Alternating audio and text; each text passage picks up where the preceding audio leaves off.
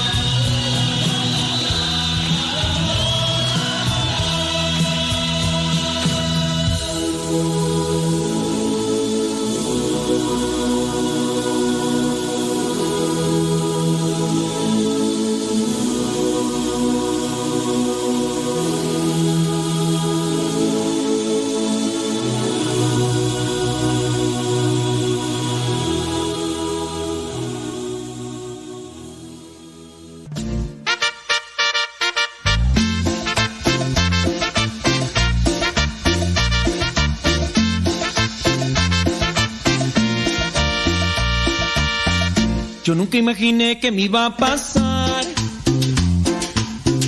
al aceptar la invitación. Era un retiro de conversión. Desde ese día todo cambió. Ciego y sordo vivía yo.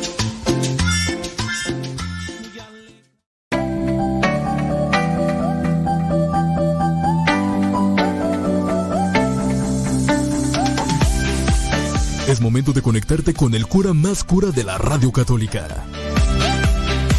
Conoce, diviértete, medita y reflexiona con Modesto Lula al aire. Modesto Lula al aire.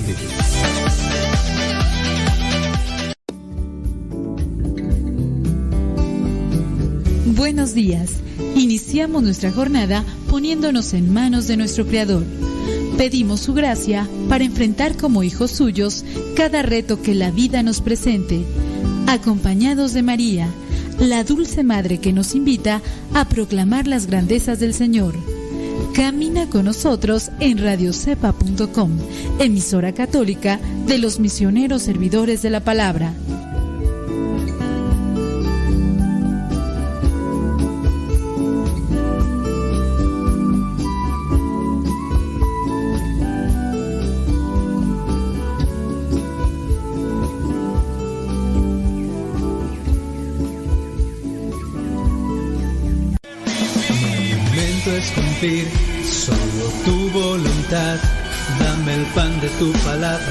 Dame más que acaba. Si ya perteneces al grupo de misioneros, portadores del pan de la palabra, te invitamos a un retiro de formación el día 3 y 4 de diciembre del 2022 en San Vicente Chicoloapan, Estado de México, en el Centro Nacional de Reconciliación, obviamente. El retiro comienza el sábado 3 de diciembre a las 9 de la mañana y termina el domingo 4 de diciembre a las 4 de la tarde. Este retiro es principalmente para los que pertenecen a los misioneros portadores del pan de la palabra en México. Se pedirá una cooperación de 200 pesos para reintegrar los gastos generados durante el retiro, principalmente los gastos de alimentación y otras cosas más. Si eres parte de los misioneros, portadores del pan de la palabra y vives en México y quieres participar de este retiro de formación el sábado 3 y el domingo 4 de diciembre del 2022, comunícate con los encargados al número siguiente. Es número de WhatsApp 49 51 17 56 59 para más informes. Repetimos el número de WhatsApp 49 51 17 56 59 o también puedes hacerlo al número de WhatsApp siguiente 55 31 22 5802 55 31 22 5802 Participa de este retiro de formación para misioneros portadores del pan de la palabra en México. Señor, hay hambre de ti.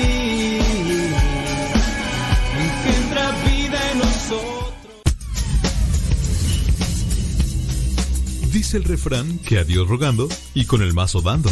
Y el que madruga termina más temprano. Inicia la mañana con una reflexión. Aquí, en tu programa, al que madruga. Con el padre modesto Lule Zavala. Comenzamos.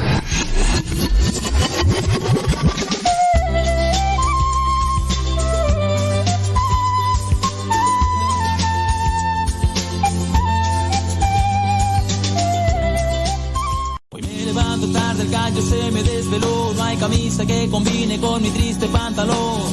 Se han escondido las llaves, no me puedo ir. Un cereal se me ha antojado, más la leche huele mal. La lluvia me recibe sin paraguas, me echo a andar. La chamba me espera y otro día más. Otro día más. Cuán especial. Cada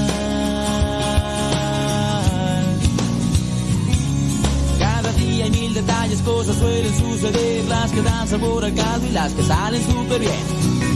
Una simple tos no me hará llorar. El dólar lo subieron y el peso va en bajada. Ya mi equipo de fútbol hoy le fue de la patada.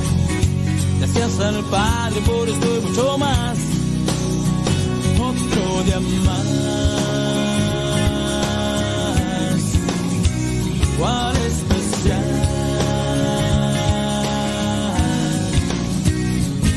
Al Padre gracias por lo que falta y lo que tengo. Por cada uno de mis fracasos y mis sueños. Porque a pesar de que soy gigante, aún sigo pequeño.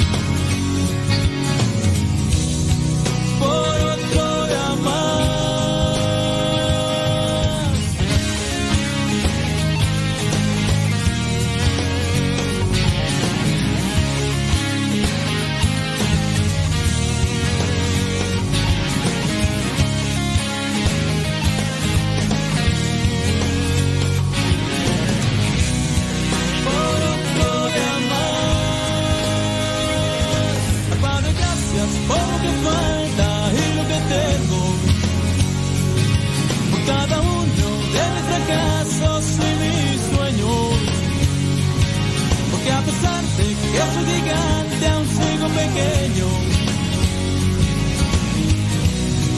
Por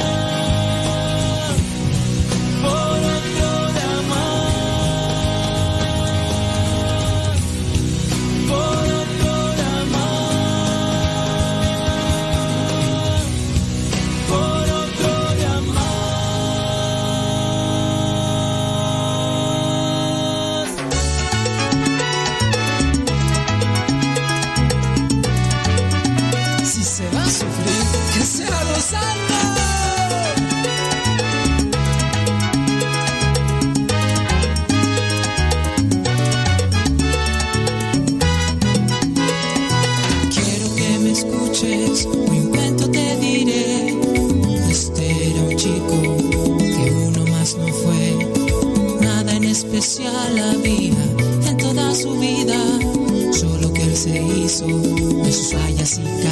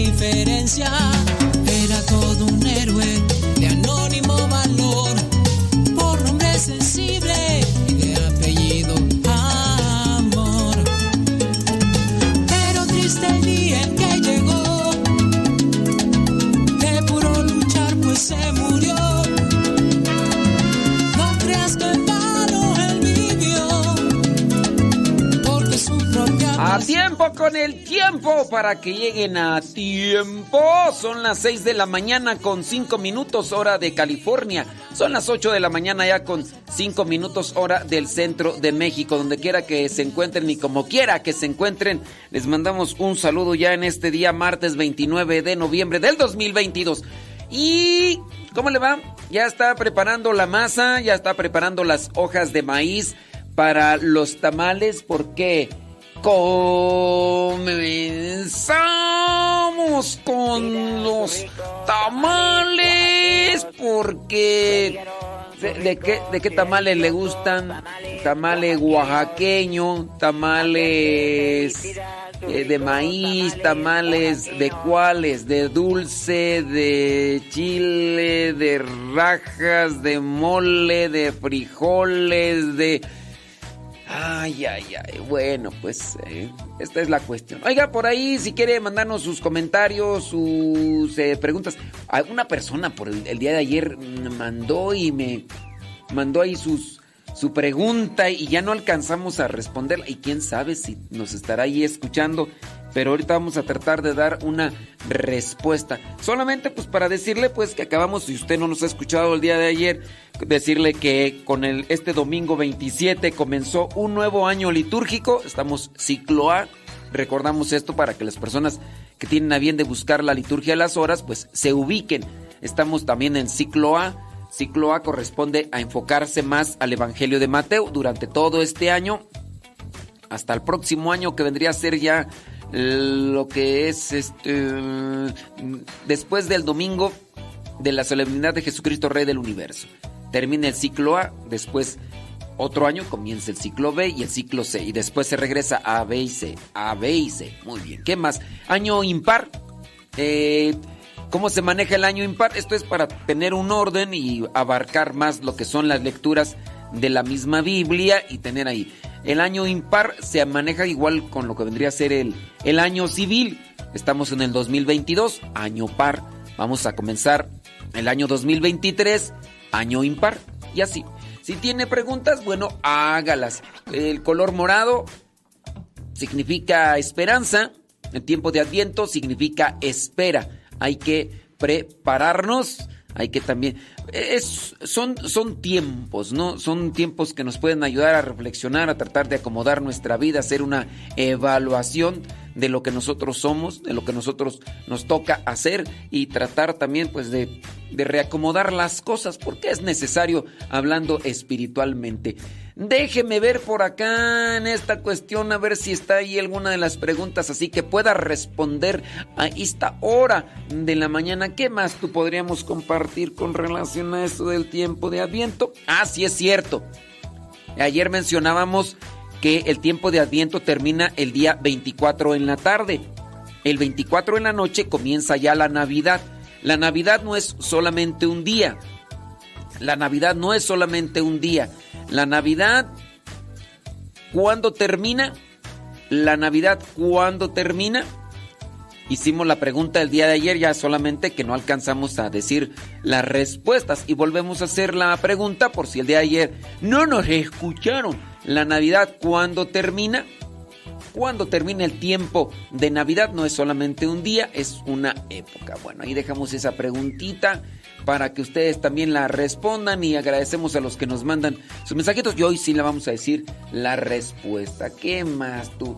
Bueno, dice que ya están preparando para los tamales, que ahora que comenzaron los rosarios, los 40 rosarios de la Virgen y todo y todo más. Saludos, bueno, aquí hay saludos, comentarios, bli bli bli, blu blu blu.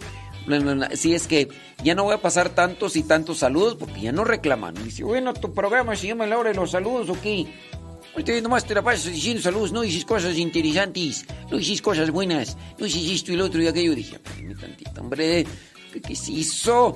Déjame ver por acá. Eh, ya nos están mandando la respuesta. cuando dicen que termina el tiempo de Navidad? Saludos a la señora Conchita. ¿Cuándo termina la, la, Navidad, señora Conchita? Ándele. Usted mándeme allá desde la marquesa. Dice que la Navidad termina. Ah, efectivamente. Efectivamente, Sebas. Tú sí te la sabes. Muy bien. Déjame ver. Dice ya al 100 la Tapia. ¿Qué, ¿Qué onda? Sí, ya en el trabajo. ¿Ya, ¿Ya, andas en el trabajo, Lali Tapia? Válgame Dios. Ahí anda en Dallas, Texas, Lali Tapia, después de, pues no sé, más de 20 años que no, no se daba una vuelta por su rancho en San Luis Potosí. Y bendito Dios que pudo echarse ya una vueltecita, pero ya tuvo que regresar a trabajar y no, no nos tocó conocerte, hombre. Pues ni modo, bueno, conocerte no, eh, saludarte en persona. Dice Conchita, la señora Conchita, allá en la Marquesa, que la Navidad termina con la Epifanía del Señor. Dice la señora Conchita que la, la, Navidad termina con la Epifanía del Señor. ¿Usted qué dice? Déjame ver, dice muy, muy bien, Isa Andrés. Muy bien, tú sí sabes. Ándele pues. Anaí Rodríguez dice, no, fíjate, Anaí, Em, mm, es que Anaí Rodríguez dice que la Navidad termina el 5 de enero. ¿Usted qué dice? ¿Cree que... ¿Cree que termina el 5 de enero? ¿Será verdad? ¿Será mentira? Eh, ¿Qué dice por acá? Bli, bli, bli, saludos. Ok, pues ni modo. Así es. Bueno, ahí vamos a dejar esa pregunta. Y ahorita regresamos con unas preguntitas por ahí que nos están dejando el día de hoy, martes 29 de noviembre.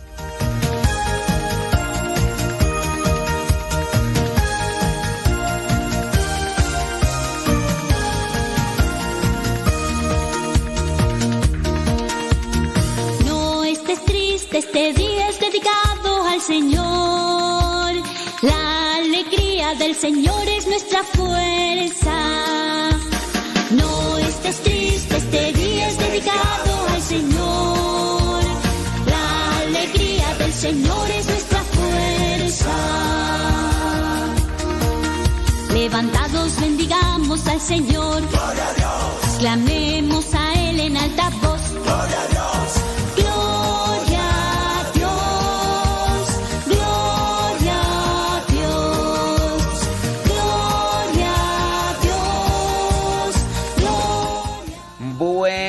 Déjeme ver por ahí las personas que nos están mandando sus preguntas.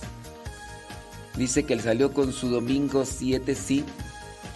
Ah, qué bárbaro, qué bárbaro.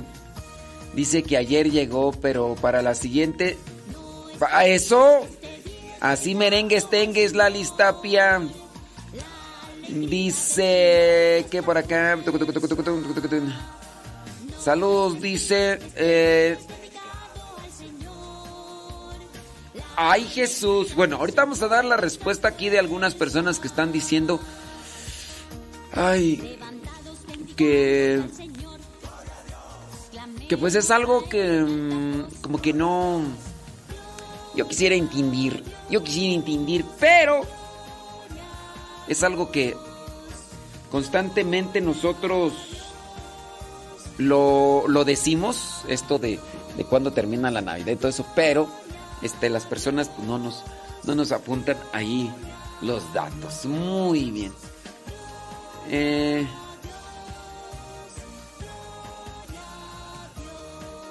Padre, la Navidad no termina el 2 de febrero. Es pregunta, padre. Carmela Viña, no le entiendo a tu pregunta o... ¿O qué? No termina el 2... No, Carmela Viña, las preguntas aquí yo yo la pregunta la estoy haciendo, Carmela Viña, ¿ok? Carmela Viña, la pregunta es cuándo termina la Navidad. Pero es para ti, no, no de ti para mí. Ay, Carmela Viña, ahora andas muy, muy quién sabe cómo, ¿eh, Carmela Viña? Sí. Señora Conchita, échele el gogle, échele el gogle porque... Saludos a Guayumín. ¿Cuándo termina la Navidad, Guayumín? Échale al gogle. Oh, Sí, ¿cuándo termina la Navidad? Dice, gracias por... Dice, sí, claro, como yo... Bueno. ¿Y eso tú de qué es? Y eso, criatura, me está mandando que un esquema. Ay, Jesús de Veracruz, espera. No dices que tú me cuidas, pues a ver aclárate.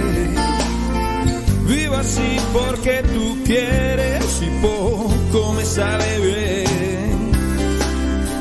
Tanta gente que anda embroncada, tanta movida sin paz.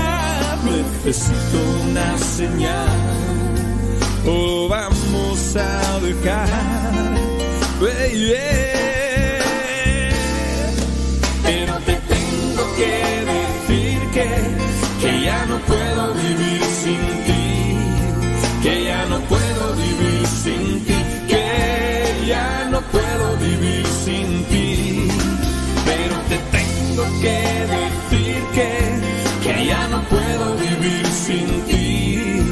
que ya no puedo vivir sin ti, que ya no puedo vivir sin ti.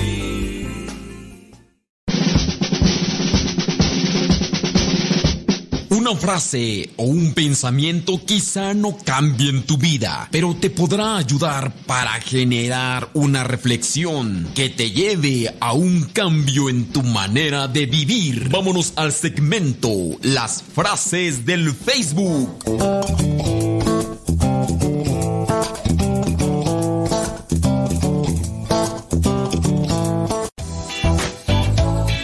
Vientos huracanados. Tenemos pregunta, ¿cuándo termina el tiempo de Navidad? Gracias a todos los que mandan su información. Aunque sea equivocada, pues, ¿qué les podemos decir? Dice, bueno, yo lo escucho para saber, es que yo, yo como le dije, a estas alturas apenas aprendo. Mm, válgame Dios. Bueno, dice, yo pienso, yo, yo pienso que, yo pienso que la Navidad termina el 6 de enero. Pero es lo que yo pienso. A ver si le atino. Ahora. A ver, aquí entonces, aquí vamos a ver quién le atina. Atínele cuando termina la Navidad. Este, sí, vamos a ver. Dice, sí es cierto, mando mensajes por cierto. Ándele pues. Eso sí, eso aquí nosotros no contradecimos a nadie. Dice la Navidad dice Alejandra Merino que la Navidad termina el 6 de enero. ¿Será que termina el 6 de enero? Sí, no sé. Déjame ver acá. Fernando, Fernando. Dice... Una, una pregunta, creo es teológica. ¿Podría ayudarme con el significado del nombre de la Virgen de María de Guadalupe? A ver. ¿Podría ayudarme con el significado del nombre de la Virgen María de Guadalupe? Pero, ¿el nombre de qué? ¿De María o de Guadalupe? ¿O de las dos? María es uno. Y Guadalupe es otro.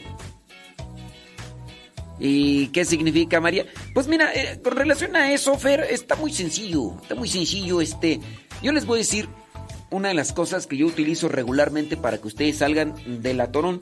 Y, no, pues digo, son, son cosas que se pueden ahí buscar en el internet. Y ya, tú pones etimología de María. María. Buscas lo que es la etimología y ya entonces tú buscas ahí en el diccionario, ¿no? Es que son palabras, son cosas que están ahí en el internet. Todavía cuando es una explicación de algo, pues aquí no, pero aquí es el, el, el significado. La palabra María es un nombre femenino, de, quizá de origen hebreo. Algunos proponen de una manera muy aventura que pudiera tener raíces egipcias. Entonces, dicen que podría ser de origen hebreo con raíces egipcias. María es un nombre bíblico que aparece es decir, la traducción, viejo anterior, Tomás, el cristiano, para referirse a la manera de Jesús. Ok, déjame checar aquí. María viene del griego antiguo, María, Mariam, en, del arameo antiguo. Mariam, originado del hebreo Miriam, como nombre personal, que en el Antiguo Testamento podemos ver, y Miriam, la profetisa salir María entonces puede que signifique revelarse o revelación de una probable raíz semítica MRD, revelarse vinculada a Miriam, dice bueno, pues entonces, ¿qué significa el nombre de María? Dentro de lo que vendría a ser la etimología, es revelarse en el, el, sentido de darse a conocer o Sí, o revelarse o... Sí, revelarse, más bien. Esa vendría a ser. Y eso es lo que significa. Así ustedes lo pueden encontrar ahí rápidamente. Y después, si tú quieres, Guadalupe. Esta es la etimología. Esta es la etimología de María. En la palabra Guadalupe viene del árabe Guad al-Lubem, cuyo significado es río escondido. Eso es lo que significa Guadalupe, río escondido. Ya me pediste cuál era el significado y listo. Ahí está. Este para ver que pueden buscarlo ahí en el internet y ya así un montón de palabras que todo lo demás. Vámonos con las frases del Facebook. Dice, quien no se resuelve a cultivar el hábito de pensar, se pierde el mayor placer de la vida. Quien no se resuelve a cultivar el hábito de pensar, se pierde el mayor placer de la vida. Pensar. Muchas personas pueden confundir el estar absortos en un pensamiento considerando que eso es pensar pero a veces le estamos dando vueltas y vueltas y vueltas a un asunto donde no necesariamente estamos utilizando el razonamiento para hacer evaluación, para hacer un cierto tipo de, medición, de diagnóstico. Personas que podrían estar queriendo encontrar una situación pero sin hacer o sin avanzar mucho dándole vueltas y vueltas a la misma cosa, sin buscar otra luz, sin... Uno puede ponerse a pensar, no sé, yo, por ejemplo, me dicen, te toca un tema para el próximo retiro de Adviento. Muy bien, ¿de qué quieren que hable? Quieren que hable de, de la conversión. Muy bien, bueno, me voy a poner a pensar qué es la conversión. La conversión es un cambio, muy bien un cambio espiritual. ¿De qué cosas hay que convertirse o cambiar nosotros? Yo tengo que cambiar de las cosas malas a las cosas buenas. Bueno, ¿qué cosas malas hacemos nosotros regularmente? Estas y estas y estas. Muy bien, ¿por qué podemos cambiarlas? Por estas otras. Muy bien, para cambiarlas, ¿qué necesito? Este tipo de herramientas. Muy bien. Y así, entonces ya eso de pensar, ¿cómo le voy a hacer para tratar de buscar una ayuda económica? Para mi situación. Tengo que salir adelante para pagar la renta, quiero viajar a este lugar, quiero visitar a mi familia, pero también esto, tengo que pensar, tengo esto, tengo que... Eso de pensar es muy necesario todos los días, pero muchas personas les da flojera pensar, tanto así que han abandonado los estudios, la preparación, la educación, No es solamente estudiar para tener un título o para tener una profesión, es también para poner a trabajar el coco. Una persona que se ha puesto a pensar viene a tener una facilidad de razonamiento que le ayuda para tomar cierto tipo de decisiones. Cuando una persona ha estudiado en cierto modo, algunos, no podríamos decir todos, ¿verdad? Quien se ha puesto a pensar tiene una visión más analítica de la vida, entonces eso le puede ayudar. No necesariamente digo hay que ir a la escuela para tener esa visión analítica de la vida, sino el hábito de pensar. ¿Tienes problemas en tu matrimonio? Piénsale, piénsale. ¿Qué has hecho de malo para que tu situación de dificultad dentro del matrimonio esté así? Piénsale todos los días, todos los días, a ver qué, qué descuidaste. Porque si hay un problema, hubo un descuido un descuido tuyo, un descuido de ambos, eh, con tus hijos, ya de repente tus hijos te salieron con una cuestión que te dejó con la boca abierta, que te dejó con el ojo cuadrado y ya no sabes cómo responder o qué hacer. Y ahí entonces es donde piénsale qué fue lo que dejaste de hacer o qué fue lo que hiciste para que se diera esa situación. Ok, después de encontrar la raíz, piénsale ahora qué es lo que podrías hacer para que esa situación cambie. Y entonces ahí estamos utilizando lo que es este hábito de pensar, que lamentablemente muchos de nosotros abandonamos. ¿Por qué? Porque nos gusta dejarnos llevar por el ambiente y nos lanzamos como, como cuando estamos en un tobogán con agua. Déjate ir y total a donde llegues, total. Y después no analizamos las consecuencias. Contigo todo lo puedo, contigo soy muy feliz. Mis días serán grises, corazón arcoíris. La tristeza alegría, intentando ahora el gozo. A responsable le llamo todopoderoso. Siempre abierta las manos para que quiera un abrazo. Prende, te mueve, te activa, tengo esa mano. Esto es para ti, así que déjalo subir. Es. Vientos huracanados dice, pero con eso de que no todo se encuentra en la internet es cierto. Gracias. Acá escuchándolo, bueno. Pero sí, miren, con relación a estas cosas de, de palabras y busquen diccionarios para que les den a conocer los los este, los significados y esas cosas de las palabras. En el internet hay muchas cosas malas, pero también hay muchas cosas buenas. Yo puedo pensar que a lo mejor hay más cosas buenas que malas. Puedo pensar yo. Solamente que pues nosotros nos vamos para donde apunta el guarache, para donde apunta el gusto, para donde apunta el ego y por eso es que a veces eh, de tanto navegar nos podemos perder. Dice por acá, saludos, dice, eh, y si buscamos el calendario del año litúrgico, de ahí podemos ver cuál es el último día de la Navidad. Saludos, dice, rumbo a la Ciudad de México, el por. Eh, el calendario litúrgico les va a ayudar para eso. Y cuando decimos de cuándo termina el tiempo de Navidad, nada más déjenme decirles que no tiene una fecha específica hablando hablando de lo que vendría a ser eh, eh, un día como fecha del calendario. O sea, 1, 2, 3, 4, 5, así. No. Ahorita regresando ya, cuando regresemos a, cuando regresemos ya, vamos a decirles cuando termina One More Time para ver si ya para el próximo año sí se le... Dice padre, hice lo que usted dice, pregunté al Google, me dice que empieza el 25 y termina el 5 de enero.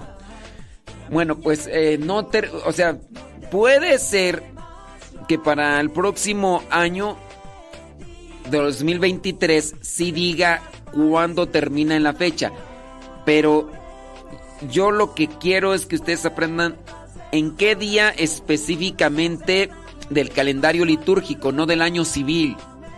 Porque estamos hablando de, de cuestiones litúrgicas y por eso hay que saber lo del calendario litúrgico. Traten de conocer más sobre estas cuestiones, identifiquen más el año litúrgico. Es una cuestión del año litúrgico, no es una cuestión del año civil. Porque el año litúrgico, en cierto modo, está basado más a las cuestiones también de la luna. Todo pudiera cambiar, todo pudiera cambiar si es que se hace una modificación con relación a la celebración de la Pascua. Sepan que el cristiano católico, bueno, y también el cristiano el cristiano evangélico se basa en cuestión de la Pascua al calendario lunar. Hablando de lo que son los cristianos ortodoxos, no, déjenme, ya porque voy a rezar ahorita, ahorita les digo. Hoy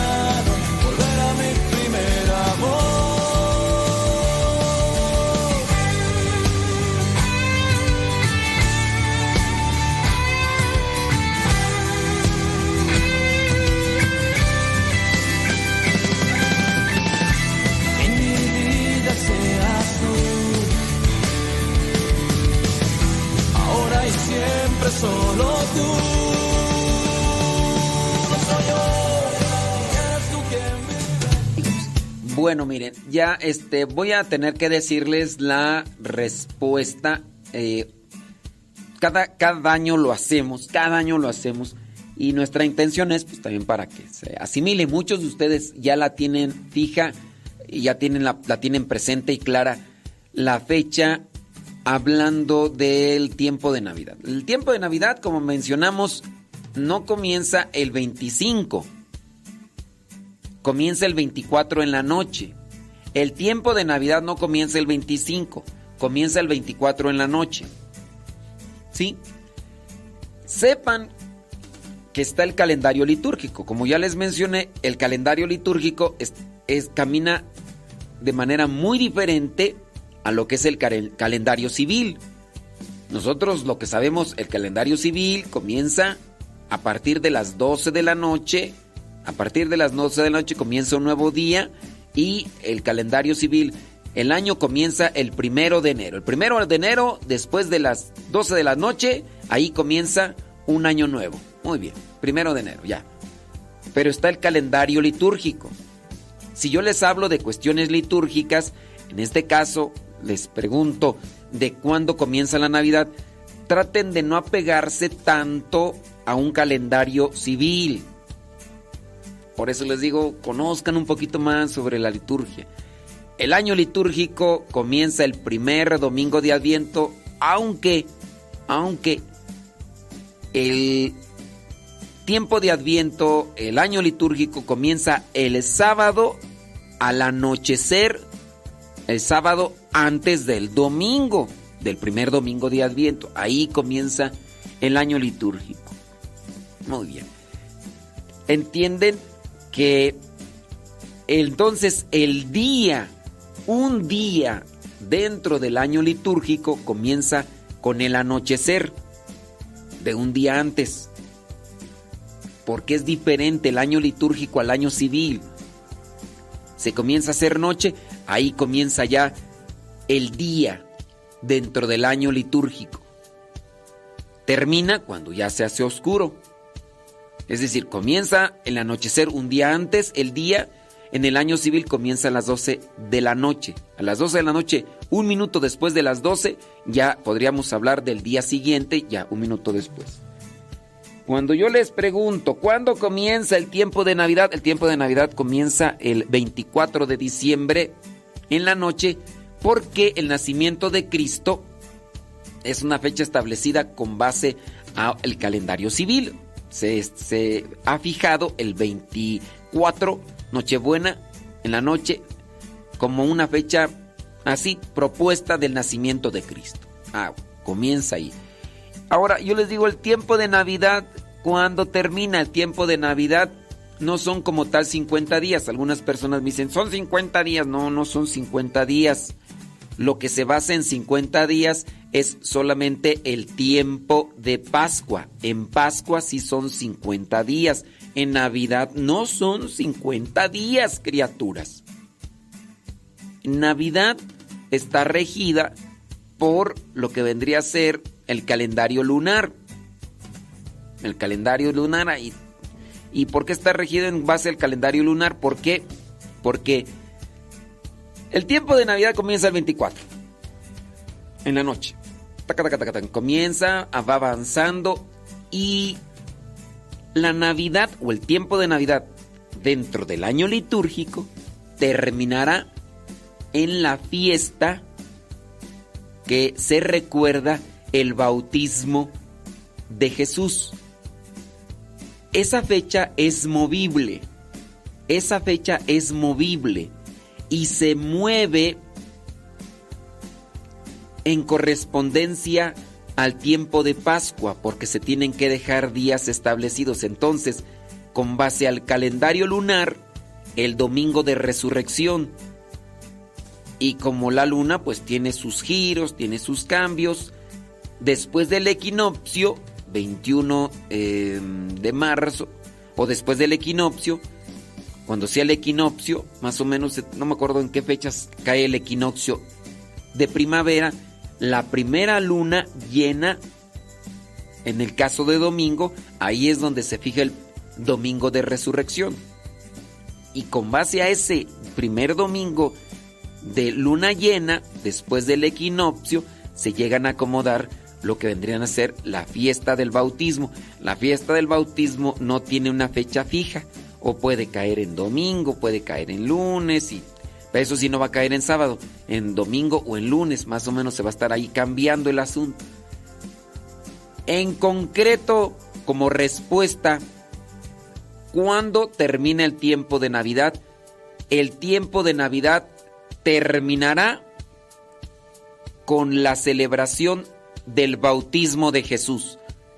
Y el bautismo de Jesús no tiene una fecha fija.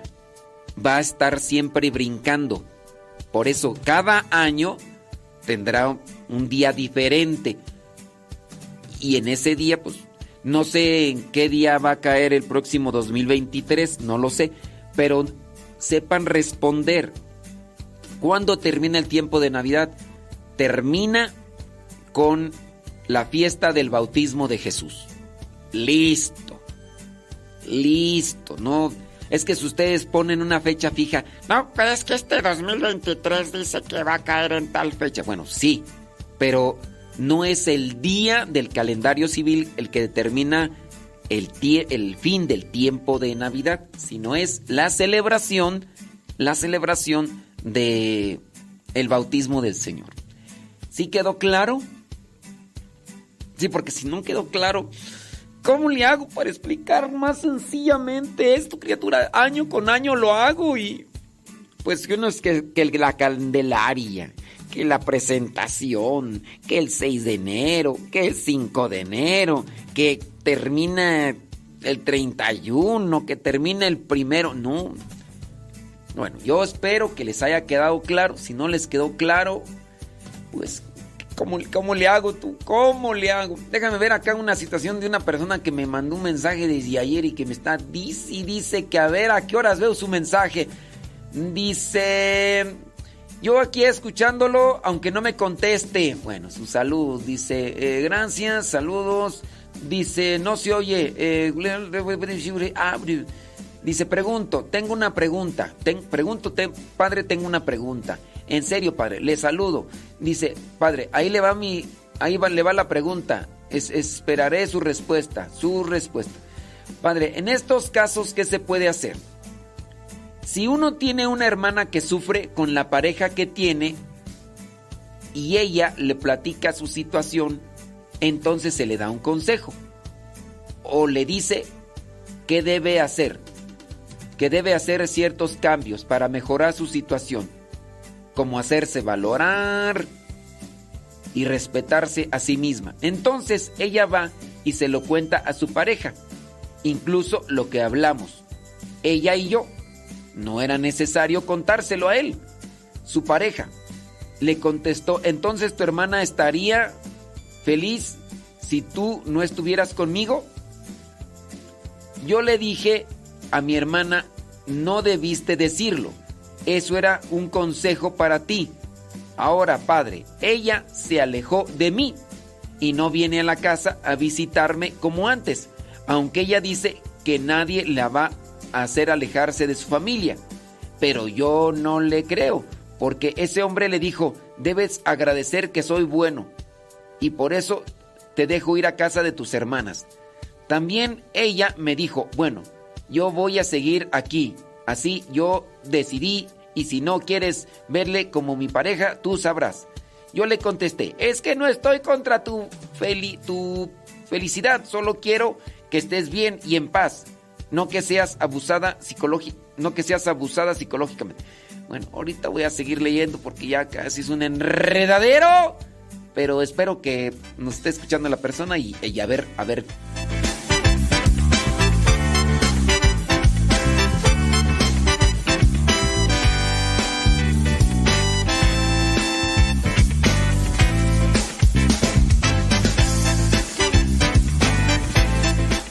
a mandarle un mensaje a esta persona. Este. Ya voy con tu situación. A ver, déjame seguir leyendo esta, esta cuestión. Yo le dije a mi hermana, eh, y soy bueno. Y dijo, eh, dice, no estoy en contra de tu felizares, solo quiero que estés bien y en paz. No que seas abusada psicológicamente o verbal. Así que ya no sé nada de ella. A veces contesta mis llamadas, pero ya no me saluda como antes. Le invitamos para una cena y no vino. Ella es la hermana que yo más quiero. Ella lo sabe. Eso a mí me hace sentir mal, porque solo quería ayudar y apoyar a mi hermana, no afectar su situación. Le pido a Dios la sabiduría y si cometí un error, le pido me perdone. Dice, gracias, espero su respuesta. A ver si me expliqué. Padre, ¿vio mi mensaje? Sí, ya lo vi. Ahí va a quedar la respuesta para grabada para cuando puedas escuchar. Bueno, ahí está. Porque ayer, ah, cómo me mandaba mensajes. Padre, ya vio. Veras, ahí le va. Muy bien. Padre, Yair le mandó un audio. Sí, después lo escucho, aunque no lo pase en la radio, porque no todas las cosas las puedo pasar por la radio, ok. Salud, Yair. Pórtate bien, muchacho. Las cosas buenas. Muy buenas. Sí, pues es que. Bueno, a ver si, a ver si responde. Dice ya que estoy de. Ya que estoy de preguntón este día, ¿cómo se nombra correctamente a la Virgen María o Virgen María de Guadalupe? Santa María de Guadalupe, así se dice. Santa María de Guadalupe. ¿Sí? Ándele pues. Ya le puse respuesta ahí. Sí, me mandan mensajes en audio. No voy a escuchar sus mensajes en audio ahorita, criaturas, ¿eh? Porque hay, hay gente que no le gusta escribir. Miren, si no les gusta escribir, utilicen ahí el microfonito de dictado. Ya ustedes le dicen así porque ustedes pues yo sé que a lo mejor quieren que yo escuche sus voces aguarrientosas, sus voces así, pero Ay, padre. pero no. Pónganle ahí el microfonito de dictado y ustedes hablan y ya se va dictando. Ya ahorita es una facilidad. Y ya si tienen horrores de ortografía como Johnny Laboriel, y hasta eso se los corrige. Aprovechen. Morí en una esquina y nadie lo ayudaba. Ey, ey, Jesucristo, si vieras lo que vi esta mañana, morí asfixiado por una sobredosis. La gente pasaba sin siquiera mirar. Se fue de este mundo sin conocerte a ti. ¿Cómo entender a toda la humanidad que huye, que corre, se asusta, se esconde? ¿Cómo encontrar escape en esta prisión? Dinero, placeres, bohemia y sexo. Sálvanos de aquí,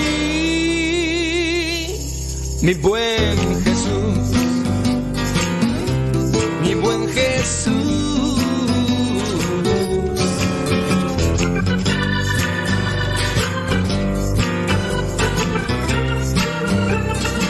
Vientos, vientos, qué dilema tan grande, ¿verdad? Cuando quizá te cuentan un problema familiar y después esta persona que te cuenta el problema familiar, no sé, eh, nosotros debemos de ir conociendo a las personas para saber cómo tratarlas y evitar broncas, evitar problemas. El caso que nos presenta una señora es el siguiente. Dice que su hermana trae broncas con su pareja, viene, le cuenta todo. Después esta hermana le dice cierto tipo de cosas. ¿Quién sabe qué cosas serían? Lo cierto es que esta hermana que recibió un consejo fue y le dijo todo a su esposo. Esposo, fíjate que fui a platicar con mi hermana, le dije que tú, bueno, quién sabe si le contó también. La cosa es que aquí la hermana fue y le dijo, Fíjate que mi hermana viejo me dijo de ti esto, me dijo esto, me dijo lo otro, me dijo aquello. Y obviamente el viejo se molesta un poco. Ahora, la hermana que recibió el consejo pareciera ser que se distanció. Esto digo, pareciera ser, porque también es suposición de la otra hermana. Pareciera ser que se distanció. Les invitaron a una cena. eh, no fueron. Y entonces esta hermana que dio el consejo comienza a suponer. Comienza a suponer que la hermana se enojó. Pero estas son puros malabares mentales.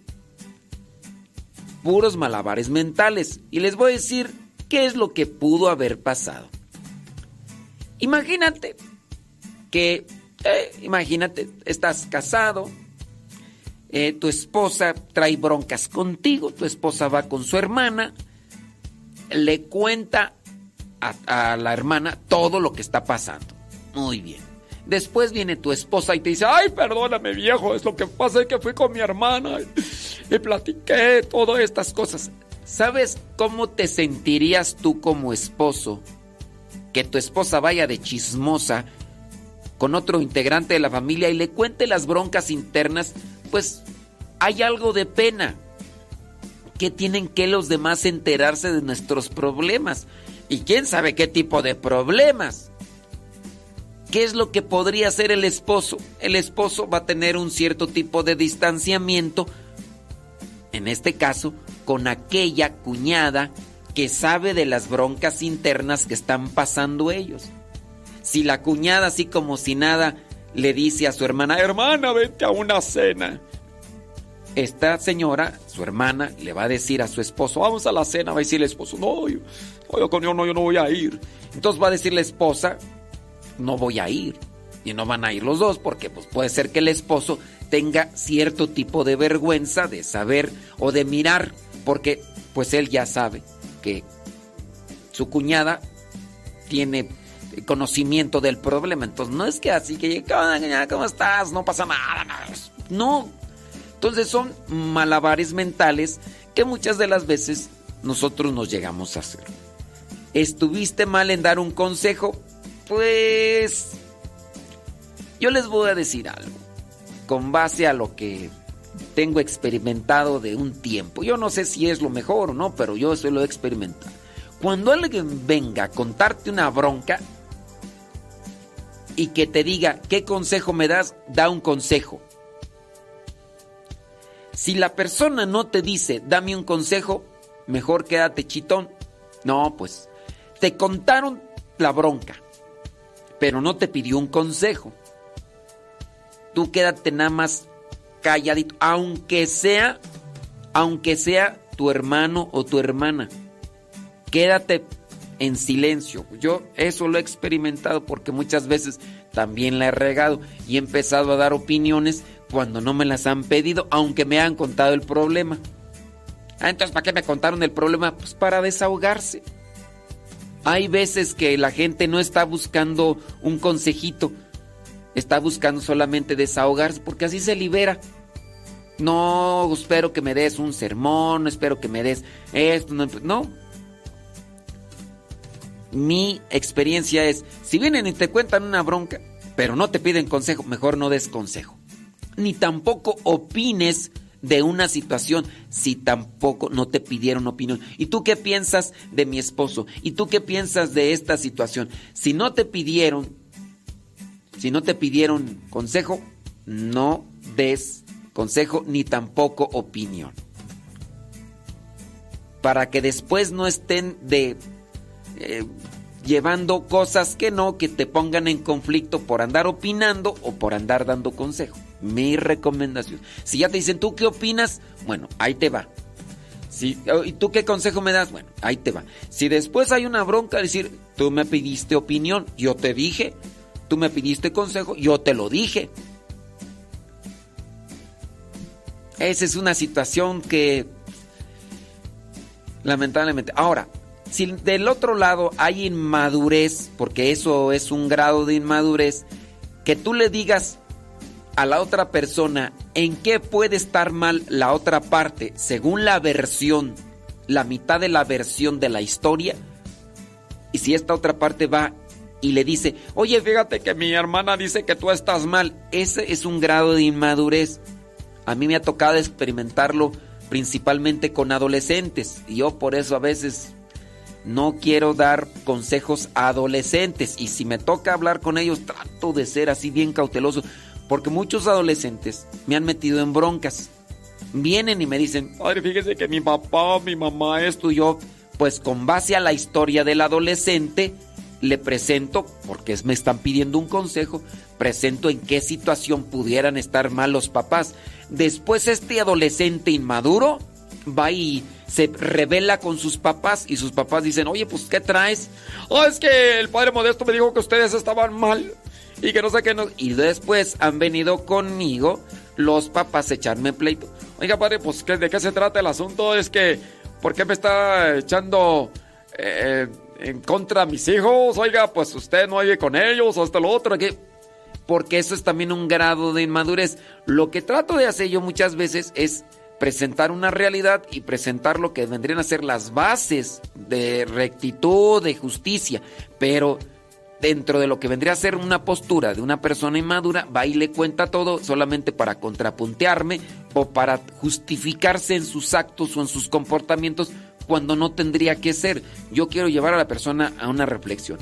Podría decir que tu hermana tiene un grado de inmadurez en la historia que tú me cuentas, que también quién sabe que le hayas dicho. tú me preguntas que si estás mal, yo no sé si estás mal, porque yo no sé qué le dijiste. Pero podrías estar mal cuando ella te contó una situación y no te pidió un consejo. Podrías estar mal cuando ella te contó una situación y empezaste tú a opinar sin que ella te pidiera opinión de las cosas.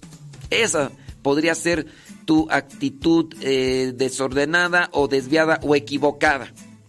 No sé, no sé aquí cómo estuvo el asunto, pero pues ahora solamente te toca esperar. Ay, es que yo me siento mal por esta situación de que mi hermana se haya separado y que no se quiera juntar conmigo. Entiende la situación. El esposo sin duda estará buscando aislarse de ti para no, no sentirse más abrumado que lo que posiblemente ya está, porque ahora sabe que tú sabes de su situación, de sus broncas de, con, con tu hermana, con, su, con, sí, con tu hermana. Entiéndelo y, esperar. A lo mejor no hiciste nada malo, a lo mejor no dijiste nada malo, pero pues también hay que esperar, ¿no? Y es que me siento mal, pues, pues siéntete mal, pues hubo algo que a lo mejor tú no hiciste mal, pero del otro lado. Y ya, pues solamente hay que esperar a que el otro lado se acomode. ¿O qué? ¿Quieres ir a hablar con ella? ¿Quieres ir a hablar con él? No tienes que arreglar absolutamente nada. Ay, pero es que yo no quiero tener problemas con nadie. Pues no quieres tú tener problemas con nadie, pero ya los tienes. Así que te espérate a que los demás acomoden sus ideas, acomoden su situación y pues el tiempo irá sanando las cosas si hay humildad.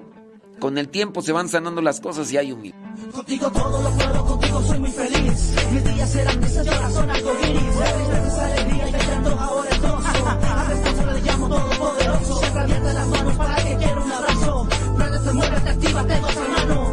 Esto es para ti, así que déjalo fluir. Si el fuego se quema, algo bueno es para ti. No pares de cantar, no pares de saltar. Si el fuego lo siente, grita los cuatro vientos ya. No te quedes con las ganas de decir quién es el rey. Nos sumamos uno a uno y gritemos, ¡Viva el rey! Llevemos el mensaje que ha cambiado nuestra historia. Corremos el dolor con nuestro canto de alabanza. Levantando las manos, no importa la circunstancia. Sea día o de noche, de lunes a domingo. En cualquier momento, Él siempre está contigo. Lleva por el camino si te encuentras perdido. Déjate llevar,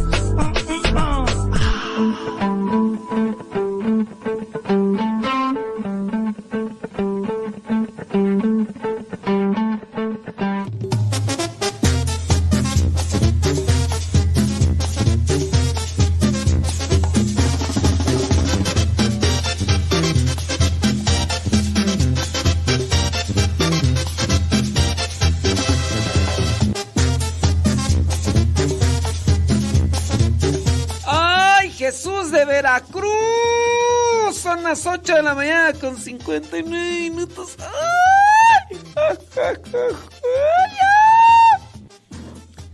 Bueno, y la persona insiste, insiste que mirara su mensaje y mira. ¿Ya vio mi mensaje? ¿Ya vio mi mensaje? ¿Ya vio mi mensaje? Padre, saludos. Ahí va mi mensaje. Padre, ¿ya lo vio? ¿Ya, ya lo vio? Espero que me conteste, ¿eh? Padre, mi mensaje. Padre, mi mensaje. Padre, no, no diga mi nombre. Padre, mi mensaje. Va. Y, ahorita que le estoy mandando mensaje, nomás. Nada de nada.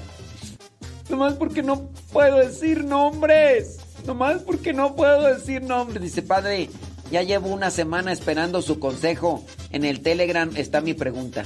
Muy bien, qué bueno que... Qué bueno que ya tienes una semana esperando tu mensaje. Tu, pero ahorita vamos a ver qué onda porque... Pues sí. A ver.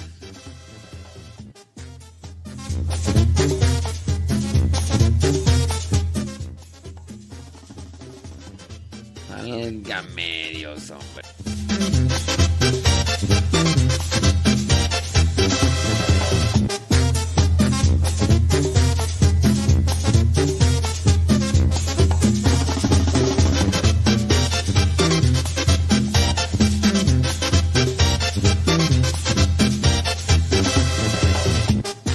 Compartido el evangelio en la página de Facebook. ¿Cuál evangelio, hombre? Déjame ver, déjame ver. Que ya ni me acuerdo. ¿En cuál página de Facebook? ¿En cuál página de todas de Facebook? Ay, esta gente de veras que no me da información completa, hombre. Déjame ver. Ah, sí, no lo he compartido. Sí, es cierto. Bueno, pues vamos a compartirlo porque se me fueron las cabras al monte. Y no, no, no lo hice. En fin, en fin, vamos a compartirlo ahorita aunque ya es bien tarde. Sí. Doña Chismes dice que sí diga los nombres de las personas. Eso es Doña Chismis. Doña Chismis. No pensé que no andaba Doña Chismis aquí, hombre. Déjenme, sí, sí. Ay, Dios mío santo.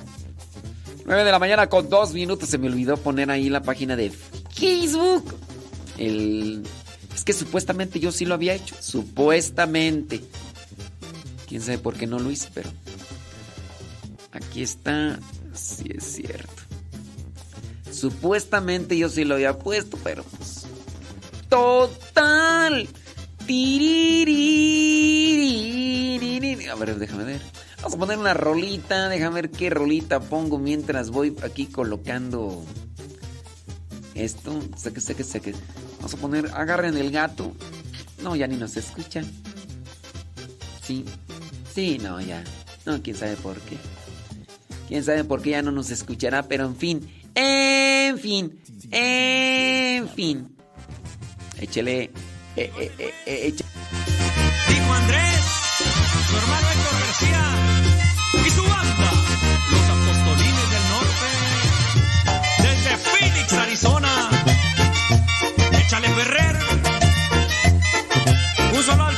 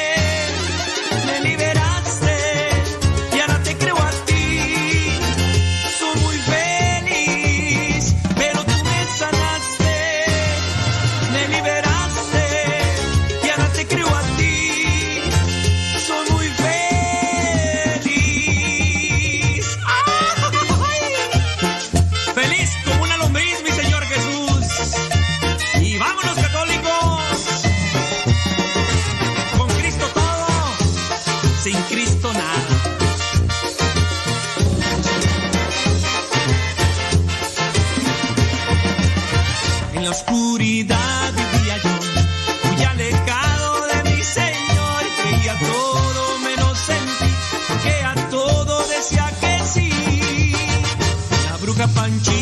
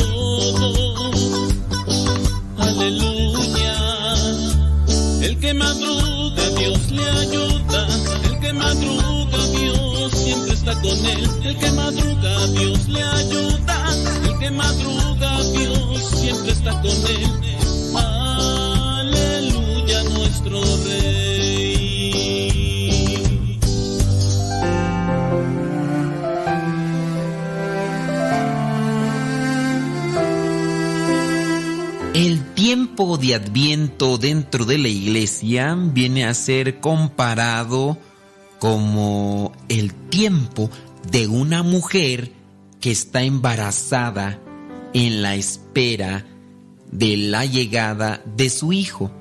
La iglesia espera el nacimiento de Cristo no en el orden histórico, sino en esa renovación de Jesucristo en nuestros corazones.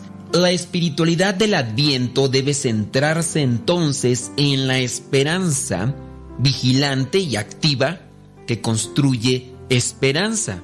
Es redundante, parece redundante, pero sí, la conversión y la alegría nos debe de nacer de aquella espera con la esperanza del Salvador en nuestros corazones. Viene Navidad nos regocijamos por la llegada del Salvador. No quiere decir que volvió a llegar otra vez, sino en esa renovación constante de quiero que Dios nazca en mi corazón, que comience yo a transformarme en lo que vendría a ser un verdadero hijo de Dios. Y es que así pasa.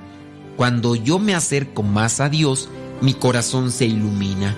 Hablando del tiempo de Adviento, Adviento, tú muy bien sabes que la palabra Adviento proviene de la palabra en latín que significa venida. Por eso, si decimos Adviento, decimos tiempo de la llegada, la venida del Salvador. También cuando decimos Navidad, recuerda que la palabra Navidad viene de la palabra latina nativitas, que significa nacimiento. Y así los que sean ateos o los que se digan ateos, si dicen feliz Navidad, están diciendo feliz nacimiento. ¿De quién? De, de Dios, claro, del Hijo de Dios. La palabra adviento significa venida. Sabemos que Jesús viene y el adviento está destinado a ser un tiempo de preparación para lo que es su llegada, su llegada al mundo, su llegada a nuestros corazones principalmente.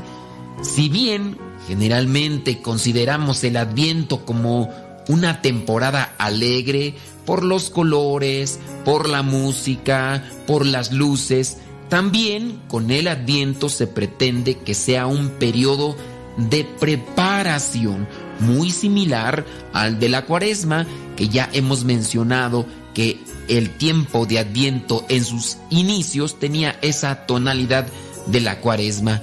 En el adviento, de igual manera, nosotros debemos de preparar nuestro corazón con oración, también ciertas penitencias, ayunos apropiados para esta temporada. El adviento no es tan estricto como la cuaresma y no hay reglas para el ayuno, pero está destinado a ser un periodo de preparación personal. El color púrpura, el color morado asociado con Adviento es también el color de la penitencia en tiempo de Cuaresma.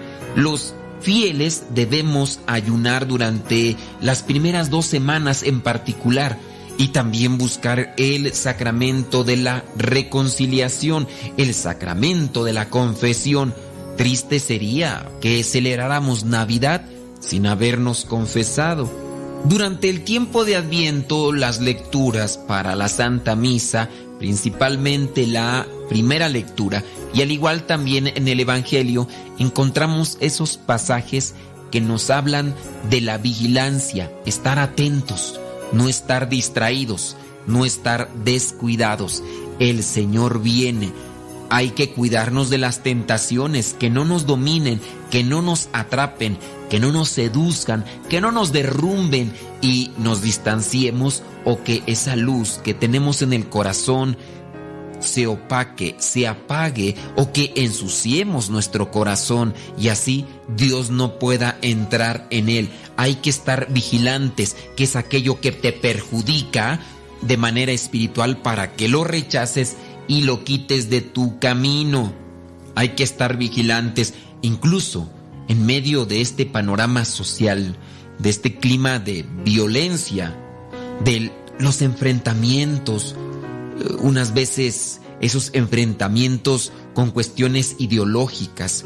También en algunos lugares y con ciertas personas se dan enfrentamientos físicos, que sintamos dolor también ante la situación de pobreza de muchas personas que están sufriendo por la injusticia, por la malversación de los bienes. La esperanza no debe ser una palabra vana.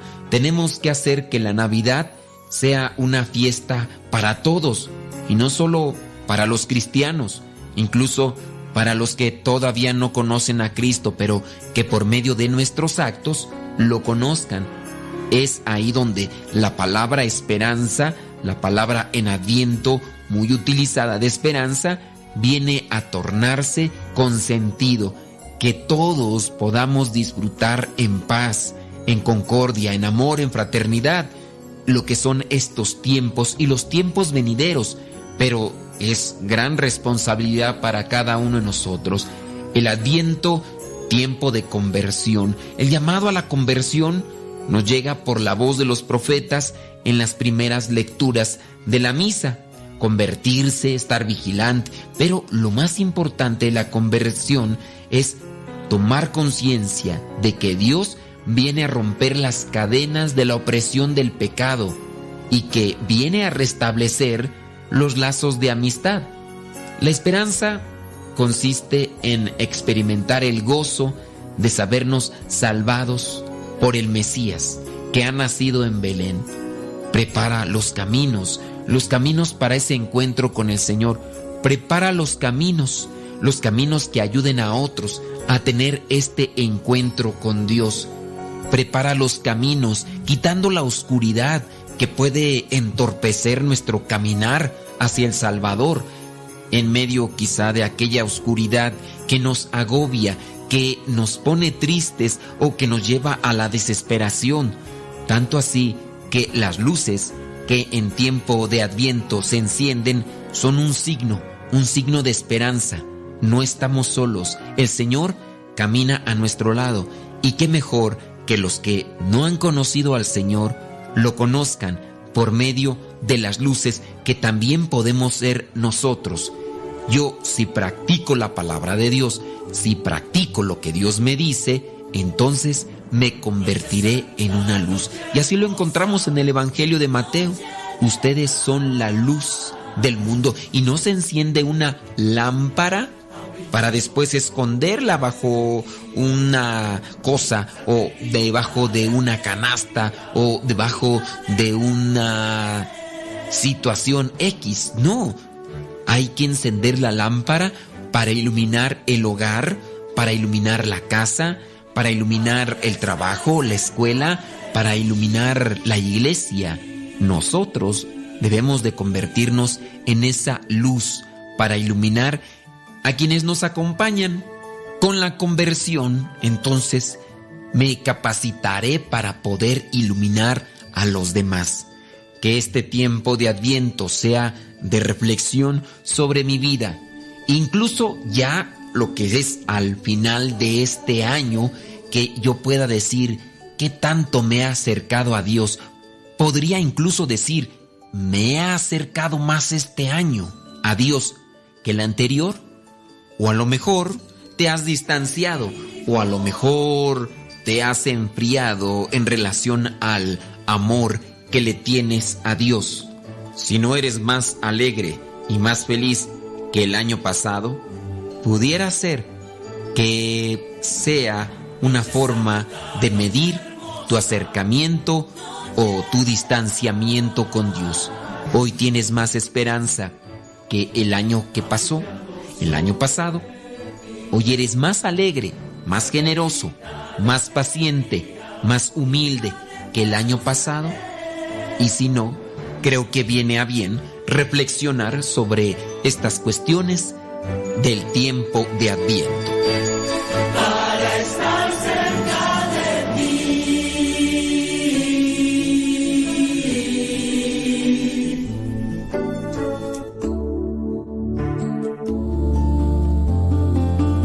San Saturnino, obispo y mártir.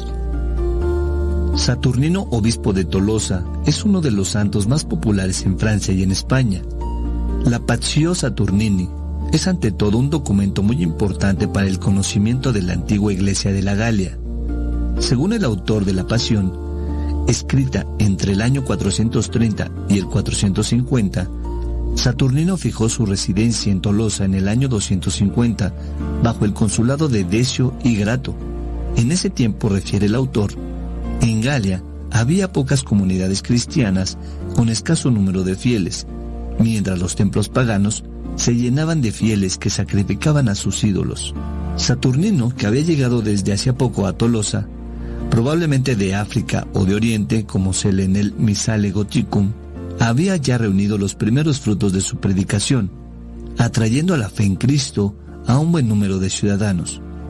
El santo obispo, para llegar a un pequeño oratorio de su propiedad, pasaba todas las mañanas frente al Capitolio, el principal templo pagano dedicado a Júpiter Capitolino, en donde los sacerdotes paganos ofrecían en sacrificio al dios pagano un toro para obtener las gracias que pedían los fieles.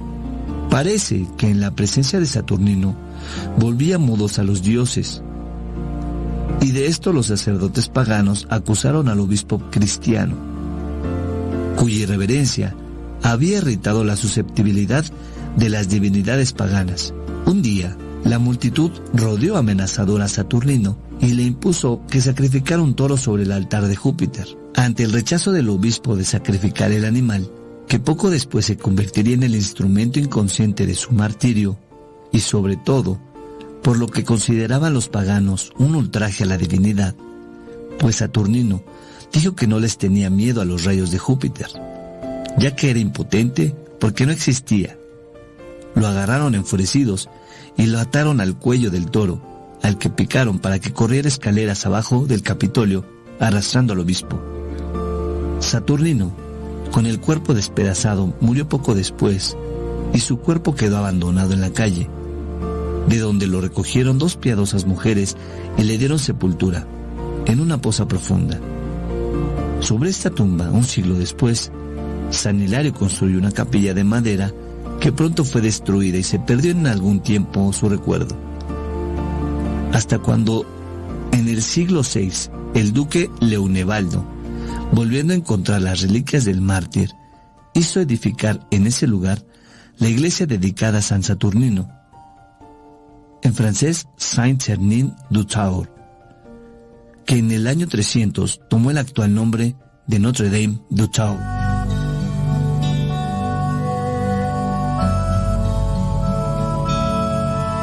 El Evangelio de todos los días directamente hasta tu celular. Es muy sencillo. Hay una aplicación que se llama Telegram. Esta aplicación es muy similar a WhatsApp, pero tiene cosas mejores. Tú puedes meterte a Telegram, buscas el grupo que se llama Evangelio MSP. M de María, S de silla, P de pera. Evangelio MSP, te unes a ese grupo y te va a llegar el Evangelio todos los días. Es un grupo privado, nadie más ve tu número. También lo que tú puedes ver y leer en ese grupo y escuchar no te satura tu teléfono. Descarga la aplicación Telegram, la configuras con tu número de teléfono porque es igual que el WhatsApp y ya cuando lo configuras, abres Telegram y en la parte superior pones Evangelio MSP o también Evangelio Misa, todo junto, Evangelio Misa o Evangelio MSP y comenzarás a recibir nuestro Evangelio explicado todos los días.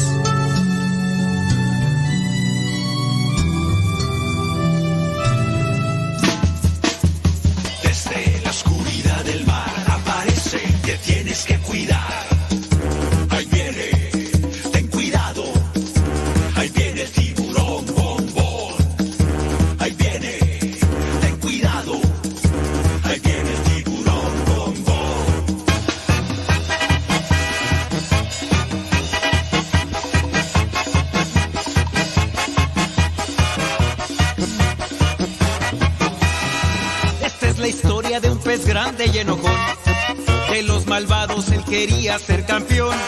A los otros peces perseguía sin razón. No lo querían por ser malo y muy grosero. Pesado y muy sangrón. Pero en el fondo de su pobre corazón, él se sentía triste, solo y sin amor. Hasta que un día conoció la luz de Dios, que con su gracia, su perdón y su alegría, su vida transformó.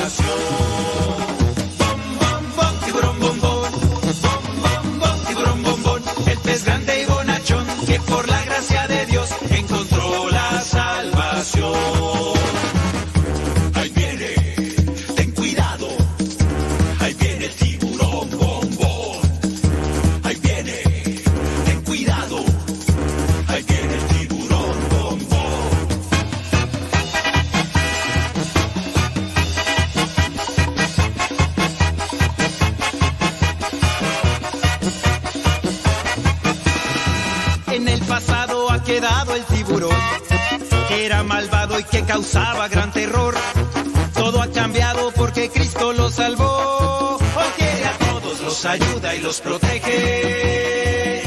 Bombón es un campeón. Esa es la historia de un pez grande y bonachón, que fue atrapado por las redes del amor. A todos cuenta que Jesús lo perdonó. Ahora Bombón por todas partes va anunciando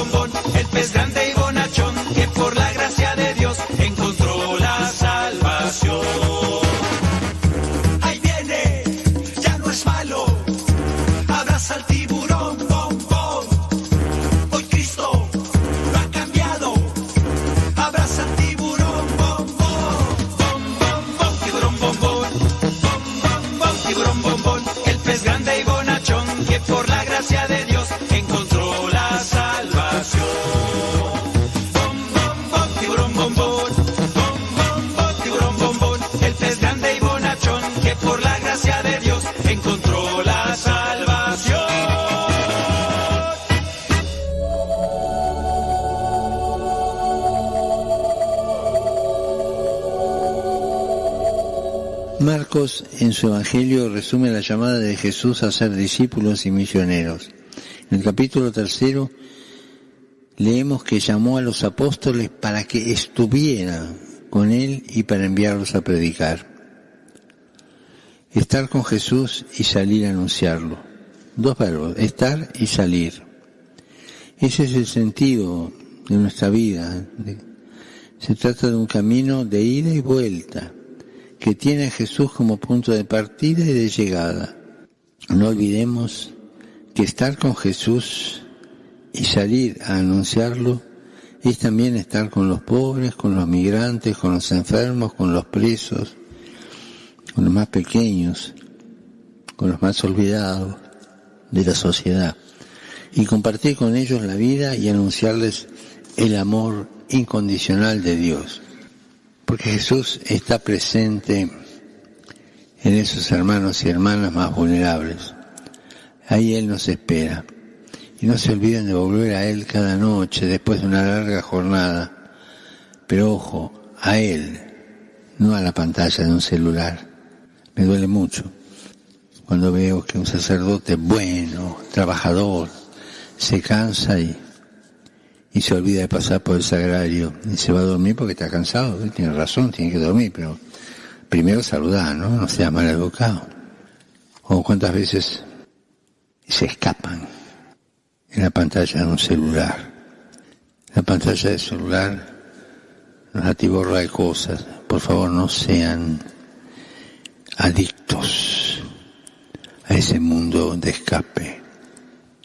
No sean adictos. Son diversos pasos que te van quitando la fuerza. Sean adictos al encuentro con Jesús. Y Él sabe lo que nos hace falta y tiene una palabra para decirnos en cada ocasión.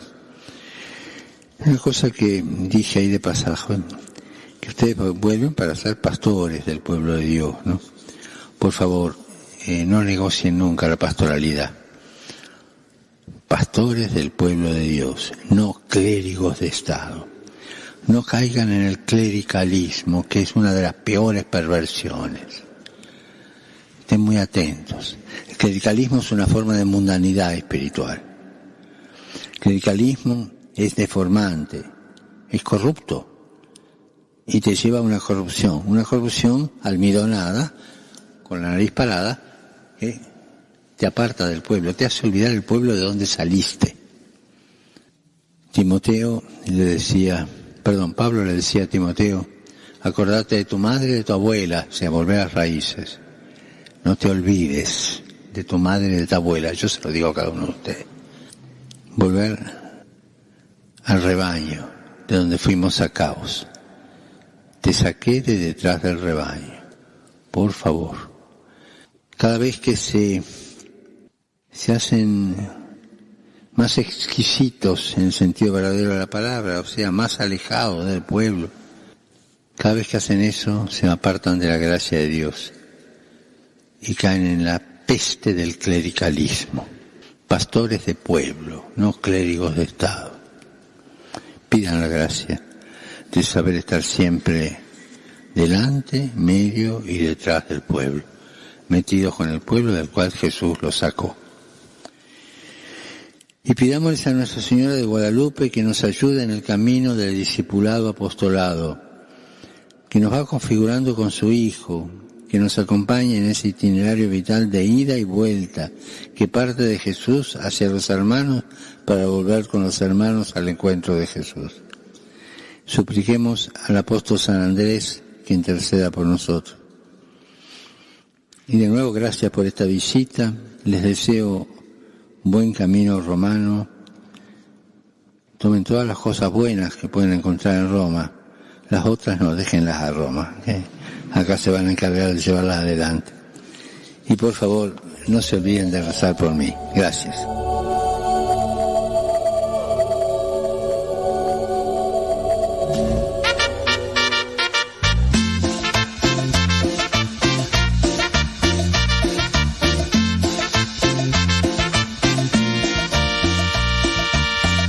Yo nunca imaginé que me iba a pasar al aceptar la invitación. Pero un retiro de conversión, desde ese día todo cambió. Ciego y sordo vivía yo, muy alejado de mi Señor. Me daba miedo saber de Dios, pero su amor me transformó. Creía que jamás me iba a perdonar, de mis pecados me iba a liberar. Yo nunca imaginé que me iba a enamorar,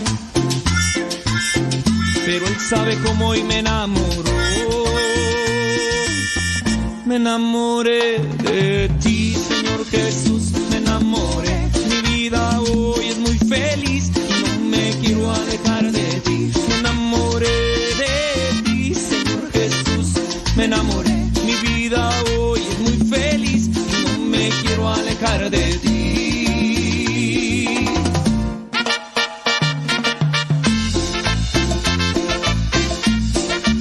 Desde Phoenix, Arizona. Y para alabar al Señor. ¡Vámonos!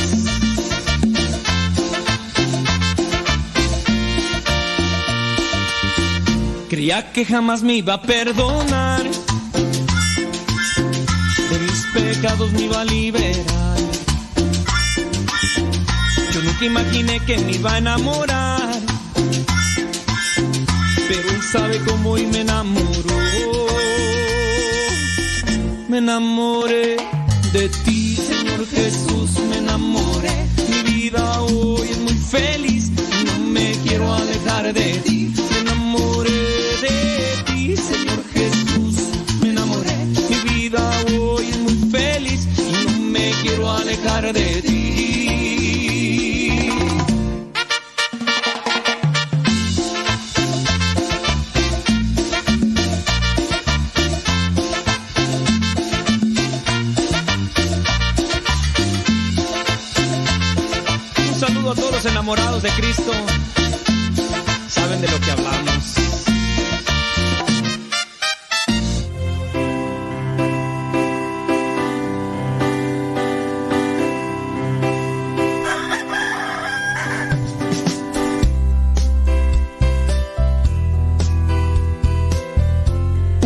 Gallinas de la granja, celosa por el canto del gallo, acudió a las jaulas de los canarios, de los gorriones y de las calandrias para que le enseñaran a cantar. Quería ser la reina de aquel lugar. Las aves canoras, admiradas, le preguntaron, ¿acaso no conoces la historia de la luna? La gallina, mientras esponjaba su plumaje para verse más atractiva, contestó, no. Entonces será necesario que la conozcas, le dijo uno de los canarios. Te contaré la historia. Al principio todo era caos y oscuridad. Dios separó la luz de las tinieblas y así creó el sol y la luna. El sol, no obstante su grandeza e imponente luz, siempre se manifestó humilde y acompañó las tareas de los hombres. En cambio, la luna, a pesar de sólo reflejar la luz del sol, se llenó de vanidad y presunción. Presumía a las estrellas que ranas y lobos le daban serenata toda la noche, que era la fuente de inspiración para poetas y enamorados, que el mar, embriagado por su belleza, le ofrecía la marea alta y el gran oleaje. Una noche, como todas las noches, la luna, viéndose reflejada en lagos y océanos, se llenó de soberbia y vanidad. Dijo a las estrellas, Vean lo hermosa que soy. Comparándose conmigo, ustedes parecen pedacería de diamantes. Ni el mismo sol es tan hermoso como yo. Entonces la luna llamó a búhos y lechuzas, a todas las criaturas de la noche y les ordenó que destruyeran al sol antes de la aurora. El Creador, avisado por las estrellas, mandó llamar inmediatamente a la gran luna y le dijo, Fuiste creada hermosa, pero no observaste que tu mayor belleza era reflejar la luz con humildad. No comprendiste que al colaborar con el sol compartías un hermoso trabajo. Te llenaste de soberbia y por ella planeas acabar con el sol. Seguramente después eliminarás también a todo cuanto te estorbe o que sea un obstáculo para ti. No serás capaz de olvidar que eres una criatura y también querrás destruir a tu mismo creador. Por eso, para que no caigas en la tentación de destruir, a partir de hoy tendrás señales que te ayudarán a conservar tu humildad. La primera, no estarás llena todo el tiempo. Tendrás cuartos menguantes y crecientes. La segunda, la estrella de la mañana te anunciará el final de tu actividad nocturna. Finalmente, la tercera, el gallo con su canto te recordará varias veces durante la noche lo efímero y pasajero que resulta esta y también te anunciará la llegada del humilde sol. El pequeño canario concluyó su cuento. Después de escuchar la historia, la gallina no supo qué decir. Como si la soberbia le pesara, inclinó la cabeza. Agradeció al canario la narración y regresó llena de humildad a su lugar. Por la noche, observó a la luna en cuarto minguante. Escuchó cómo el gallo, con humildad, interrumpía su sueño nocturno para cumplir con las órdenes divinas. Observó la belleza de la pequeña estrella de la mañana y se puso a llorar pidiendo perdón por su deseo de grandeza.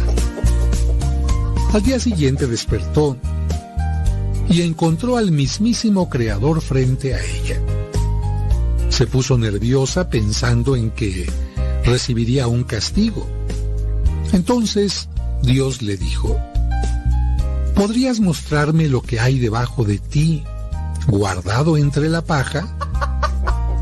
La gallina se levantó y enseñó un huevo que acababa de poner. Dios lo observó y le dijo, A mí me parece que este huevo es como el más hermoso de los cantos. Ni el gallo ni el sol podrían hacer algo así. La gallina se sintió avergonzada por su anterior actitud. Dios le acarició la cabeza y le dijo, cada criatura tiene algo por lo cual enorgullecerse con humildad y por eso no debe compararse ni competir con ninguna otra. Aprende esta enseñanza. Admira tus propios dones. Así serás feliz. Si solo admiras los tuyos, te volverás soberbia. Y si únicamente admiras los de los demás, te llenarás de envidia. Dios salió de la granja y continuó su camino. Aquella noche, el ave volvió a poner un huevo y mientras lo hacía, por vez primera, cacareó por la alegría de ser gallina. Moraleja, alégrate siempre de ser tú mismo.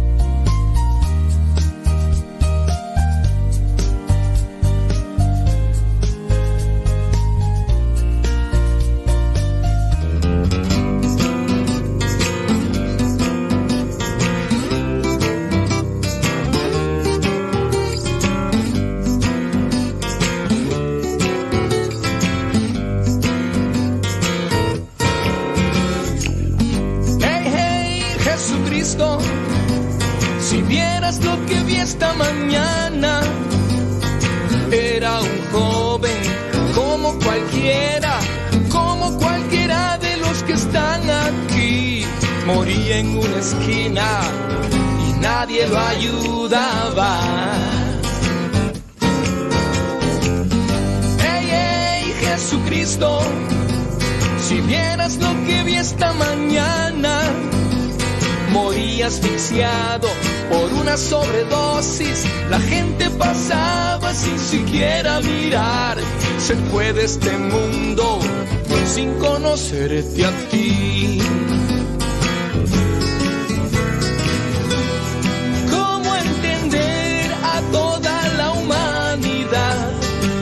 Que corre, se asusta, se esconde?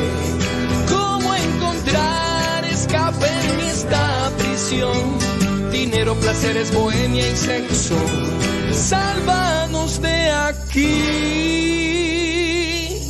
mi buen Jesús, mi buen Jesús.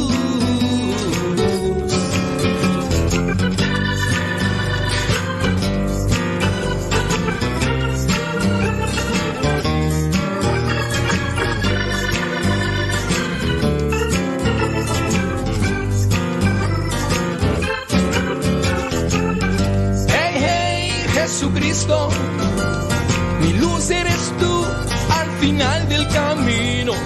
Cámbiame pronto, quiero ser tu amigo.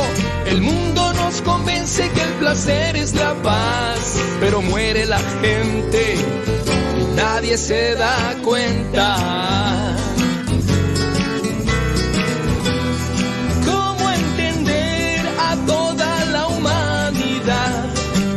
Que corre, se asusta, se esconde?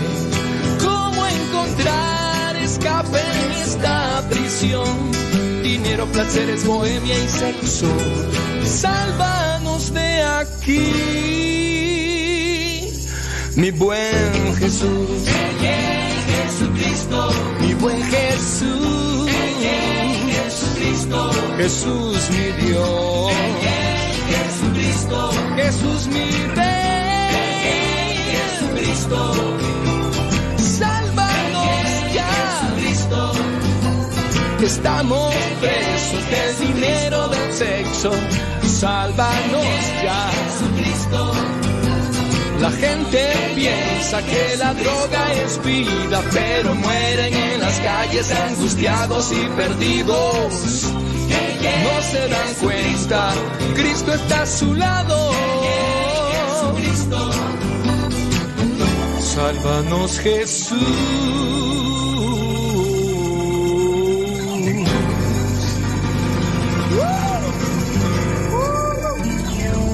En estos momentos vamos a escuchar la palabra de Dios. Dispón tu corazón para que el mensaje llegue hasta lo más profundo de tu ser.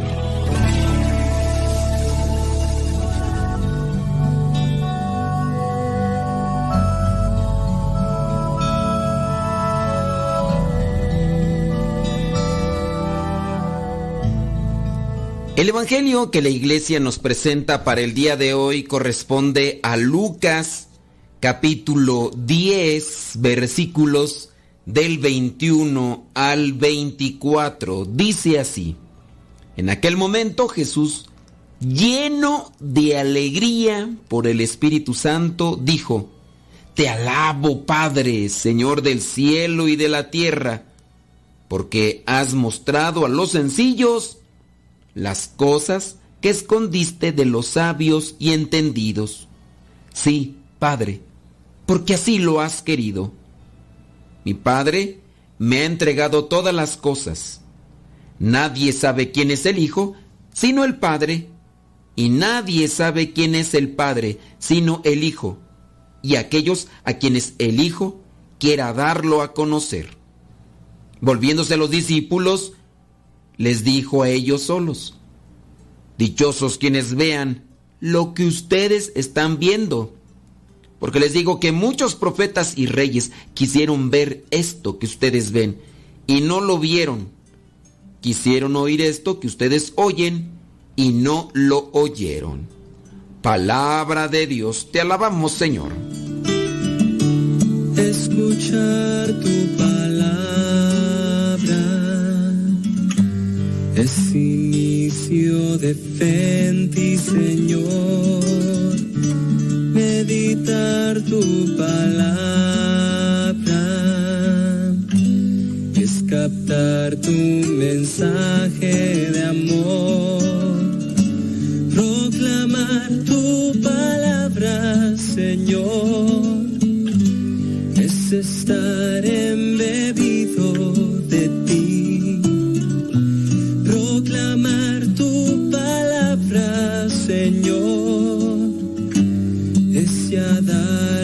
testimonio de ti, mi Dios.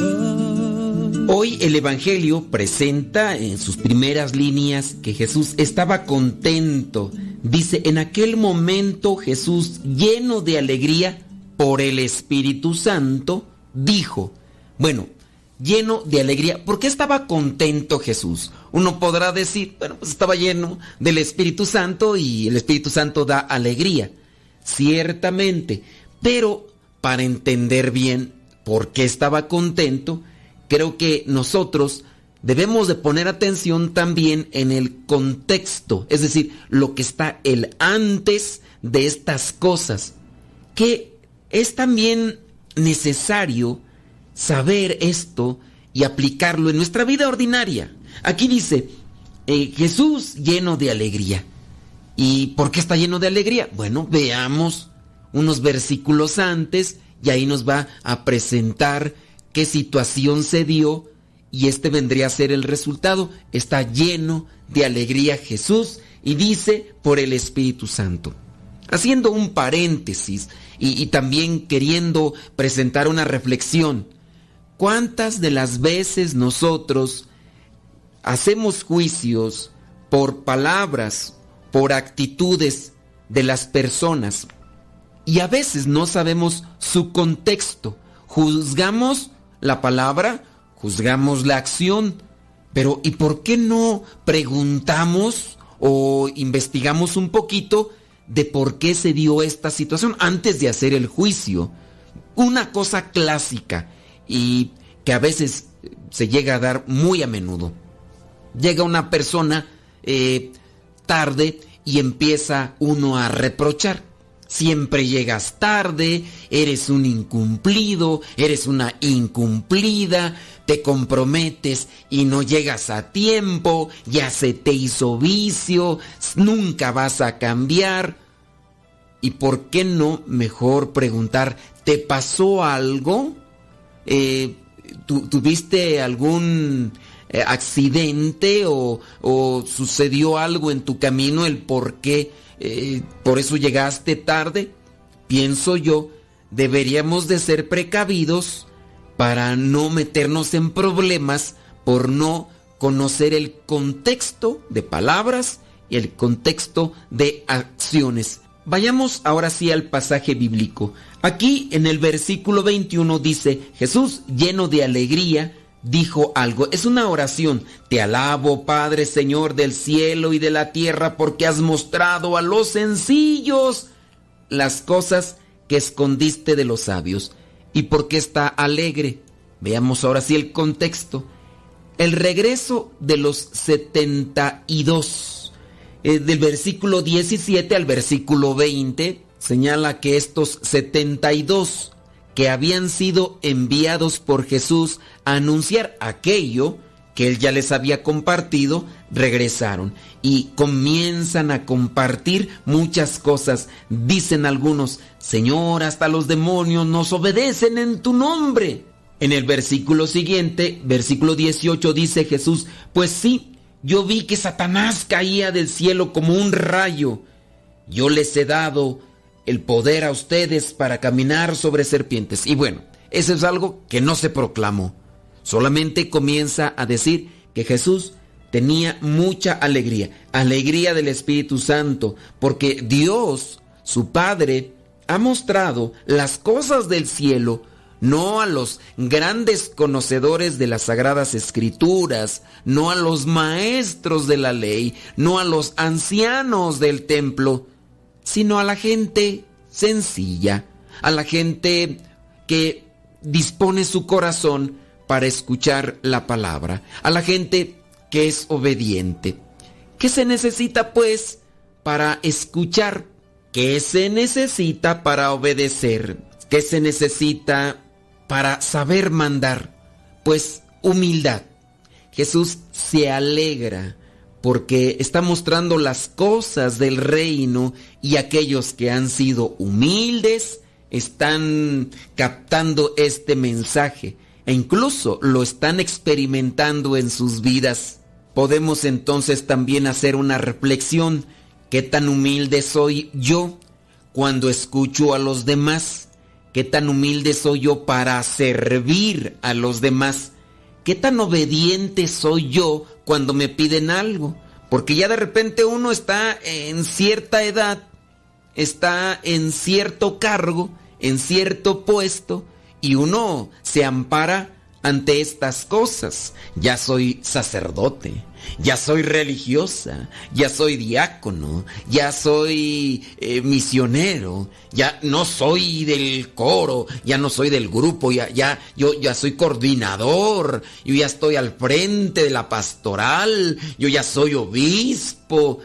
Y a veces uno se enarbola con estos cargos que deberían de denotar mayor humildad, pero a veces no es así. A veces eh, nos llenamos de humo y no vemos con claridad el llamado que nos está haciendo Dios. Y corremos un riesgo, no cumplir con prontitud, con calidad, las cosas que, que Dios nos pide, que Dios nos exige. Porque así pasa, si no hay humildad no las vamos a hacer con alegría, no las vamos a hacer con amor y no las vamos a hacer así de buena manera o incluso hasta bien, porque a veces eso también pasa. Y en su caso, cuando no tenemos un corazón humilde, también no, no escuchamos bien la palabra del Señor que es transmitida por medio de los demás. Pongamos el ejemplo ya estoy yo mayor, ya soy una persona más de 40 años, viene una niña, viene un niño, un adolescente, un jovencito, y me dice cosas que corresponden a mi actitud, a mi manera de comportarme o algo que a lo mejor hice yo mal. Pero el hecho de que venga de un niño o de un adolescente o de un joven o alguien que sea menor que yo, puede ser que yo me cierre y no escuche la voz de Dios por medio de esta persona. O vino una señora, trae un mensaje de parte de Dios para mí y yo no la escucho y, la ignoro. No, no pongo atención al mensaje que me está compartiendo. Nosotros pues podemos caer en esta situación de taparnos la conciencia, de cerrarnos los oídos y no escuchar lo que Dios nos dice. Entonces, con relación a esto, Jesús está contento porque Dios, su Padre, ha mostrado las cosas del reino a los sencillos. Y ahí es donde yo quiero ah, presentar la cuña para que amarre esta reflexión. ¿Qué tan sencillos somos para poder escuchar ese mensaje y después ser fieles transmisores de ese mensaje? La razón pues de la alegría de Jesús es la alegría de sus amigos. Y Jesús muy bien lo dice, ustedes son mis amigos si hacen lo que yo les digo. Han regresado de su misión y ellos comparten la experiencia que han tenido con las personas al compartirles su palabra. Jesús se llena de alegría al escuchar la experiencia, al percibir la alegría de ellos. Y aquí yo creo que también vale una pregunta. ¿Cuál es la raíz de mi alegría durante este día, durante esta semana o los días pasados? ¿Cuál ha sido la raíz de mi alegría? ¿Ha sido una alegría superficial o ha sido una alegría profunda? ¿Cuántas veces me he alegrado porque otros han tenido una experiencia con Dios? ¿Cuántas veces me he alegrado porque otros han aprovechado los talentos que Dios les dio? ¿Cuántas veces me he puesto yo en lugar de los fariseos, de los maestros de la ley, de aquellos ancianos, los que están al frente del templo? Es decir, ¿cuántas veces yo me he creído más que los demás por conocer un poquito más de la palabra? ¿Y cuántas veces me he puesto dentro de esta gente sencilla? Que entendió la palabra y la compartió viviendo principalmente. Pongámonos ante la presencia de Dios para que Él nos ilumine y realmente hagamos lo que nos pide. Haznos saber, Padre compasivo, que nuestra vida es un don recibido, es gratuidad, es misterio, es bendición, que somos alianza de amor. Enséñanos a ser agradecidos como Jesús, que salía del camino y elevaba los ojos a ti.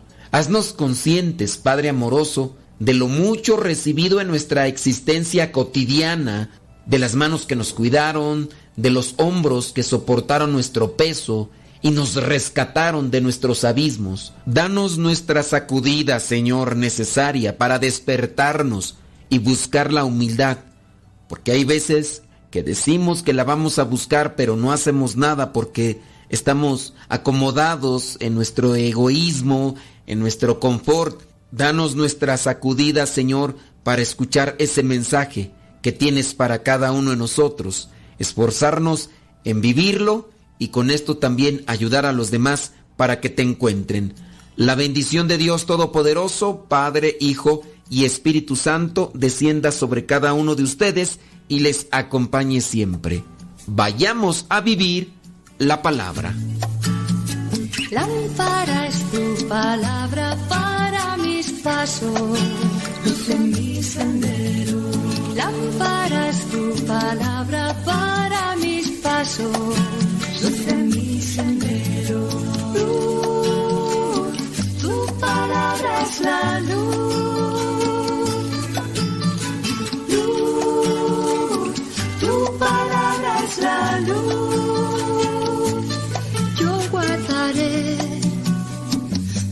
Justos mandamientos. Señor, dame vida según tu promesa. Lámpara es tu palabra para mis pasos,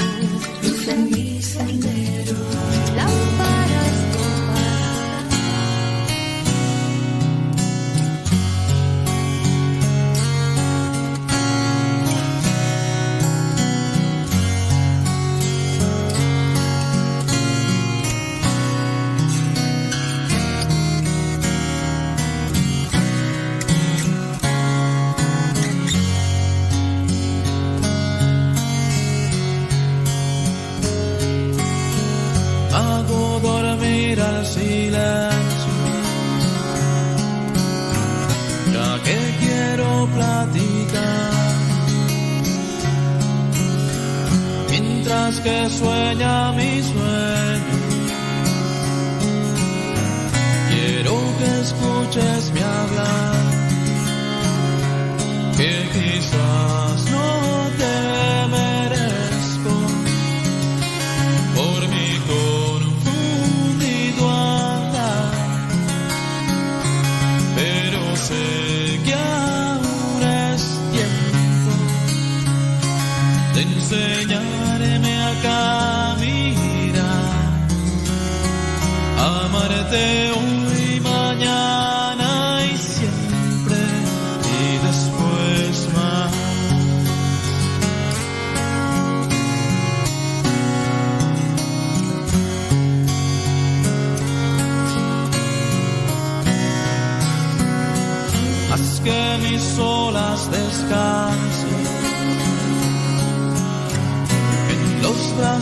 de tu mar. Y que tu fuego congele de mi rostro su humedad. Que quizás no te merezco por mi corazón.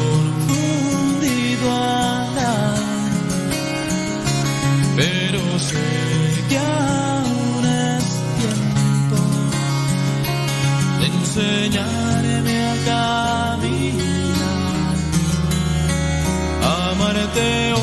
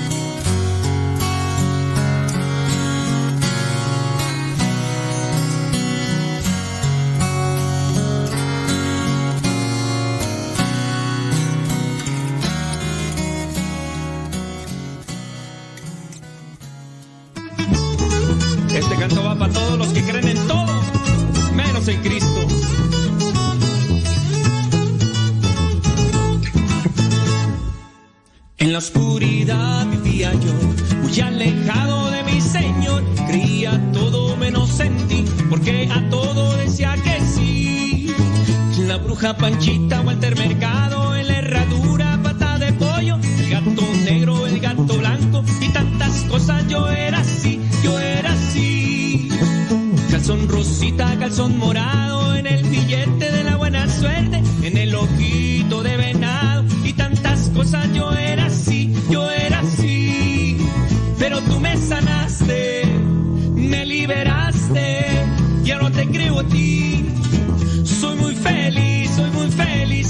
me sanaste, me liberaste, ya no te creo a ti. Soy muy feliz, soy muy feliz, ay, ay, ay. Contigo, Señor Jesús, soy muy feliz. En la oscuridad.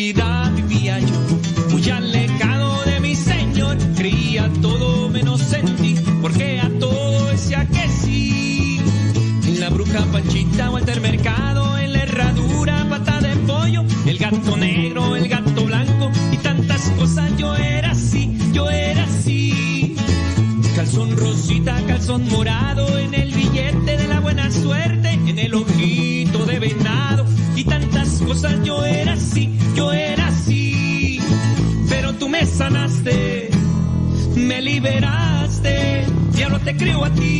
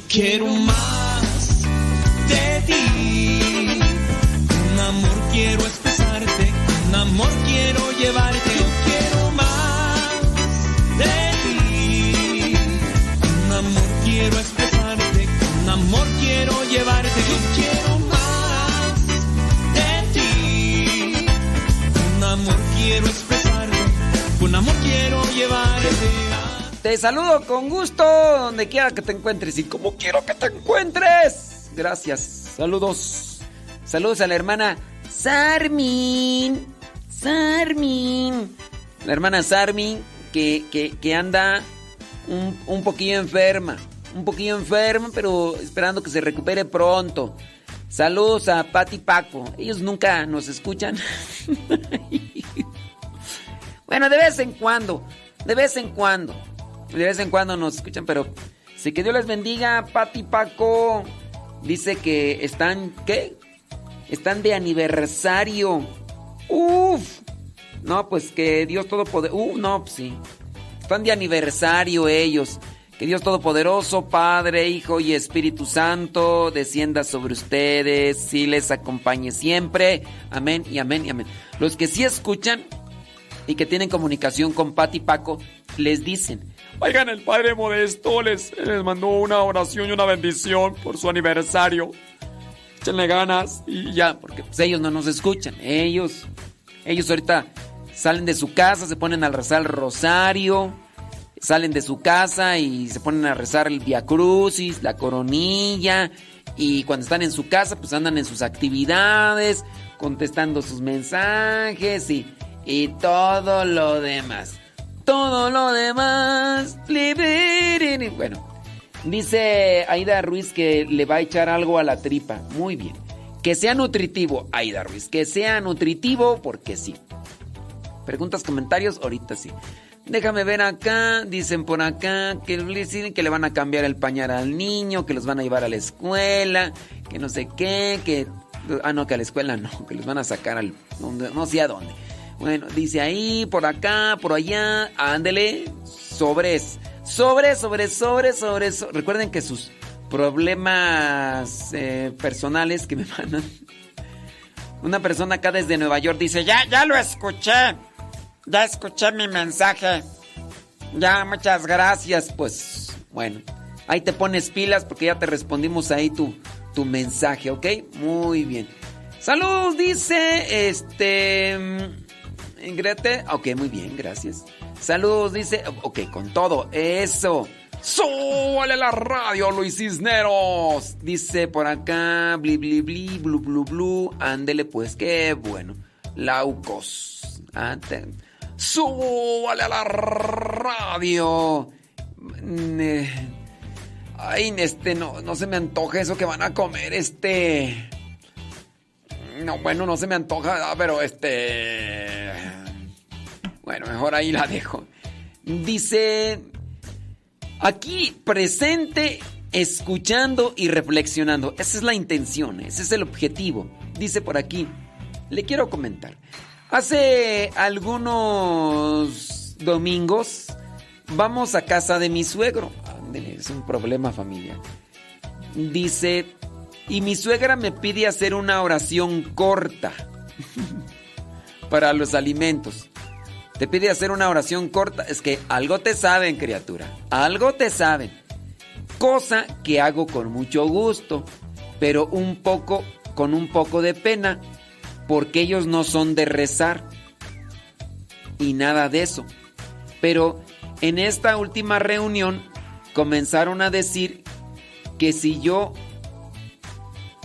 que si yo, que si, no, que si que yo, que si que yo, que si que yo, que si que yo la hiciera, que yo soy,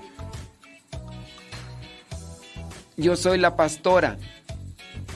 Y luego mi suegro dijo que todo lo que tiene es por su trabajo y no por Dios. Y cosas así. Y pues sí me incomoda porque saben que estoy muy metida en la iglesia y se hacen y si hacen comentarios que no me gustan, sé que lo hacen porque son ignorantes en cuestiones de fe y religión, pero me encanija que hagan eso. ¿Usted puede darme algún consejo? ¡Súbale a la radio! Problema. Voy a la casa de mis suegros y los suegros me piden que haga una oración pero corta. Después el suegro comienza a, a decir de cosas que todo lo que tiene es gracias a su trabajo y que no es gracias a Dios y todo. Y comienzan a hacer comentarios que pues me hacen enojar. ¿Cómo debo de comportarme?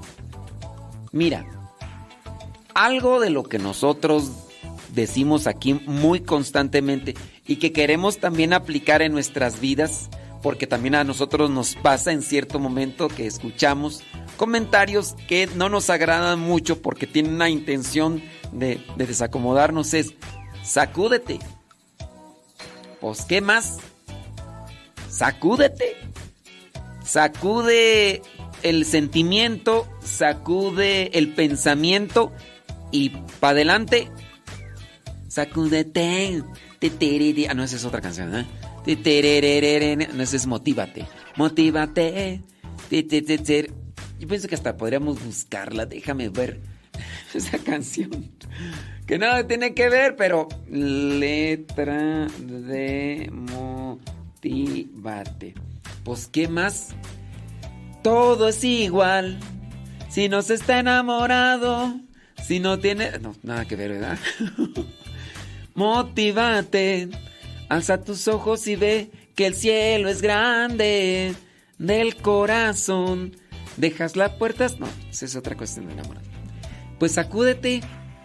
Pues, ¿qué más haces? A nos, nos va a ser siempre perjudicial quedarnos enganchado con lo que otros dicen que sabemos que no está correcto y que, que tienen la intención de, de molestarnos, de hacernos molestar. Sacúdete.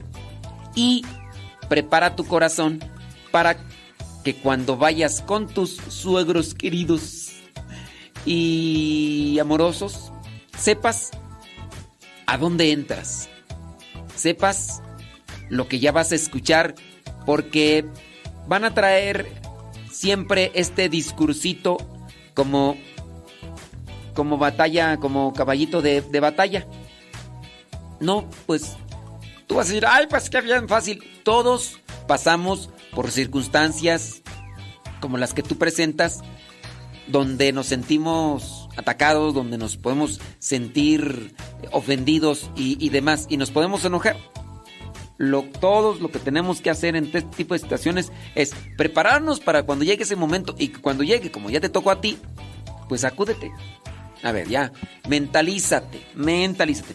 Voy a entrar a un nido de víboras.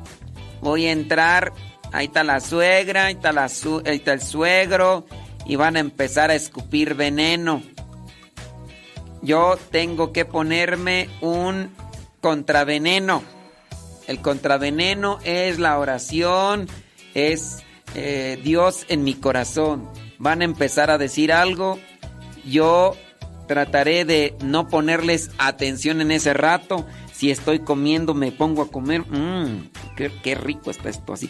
Pues también creo yo que uno debe de buscar ese tipo de formas en las cuales uno pueda decir lo que estás diciendo me lo paso por el arco del triunfo y no me interesa porque sí, una cosa es de que empiezan a platicar algo y te volteas, ¿no? Y les pones atención porque pues, en cuestión a respeto.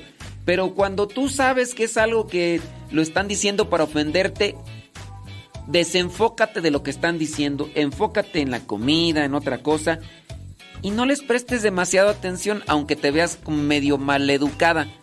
Pero por prevención a tu sentir y a tu situación familiar con ellos, hazlo. Tienes que ir a ese a esa cueva, a ese nido de víboras. Tienes que ir a ese nido de víboras. Sacúdete, mija. Pues que. Eso sí, prepárate. Mañana voy a ir con la nido de víboras. Mañana me voy a poner unos guantes, me voy a poner unas botas así espiritualmente, ¿verdad? Para que no me afecten ese, esas. Porque las víboras no solamente muerden, también eh, escupen veneno. Y que te escupan, que no te afecte.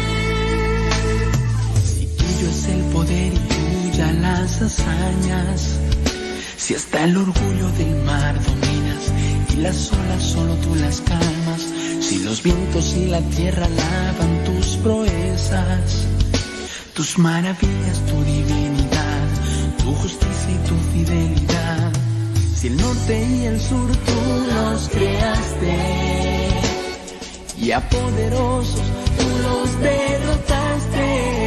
Dime por qué has puesto tus ojos en mí.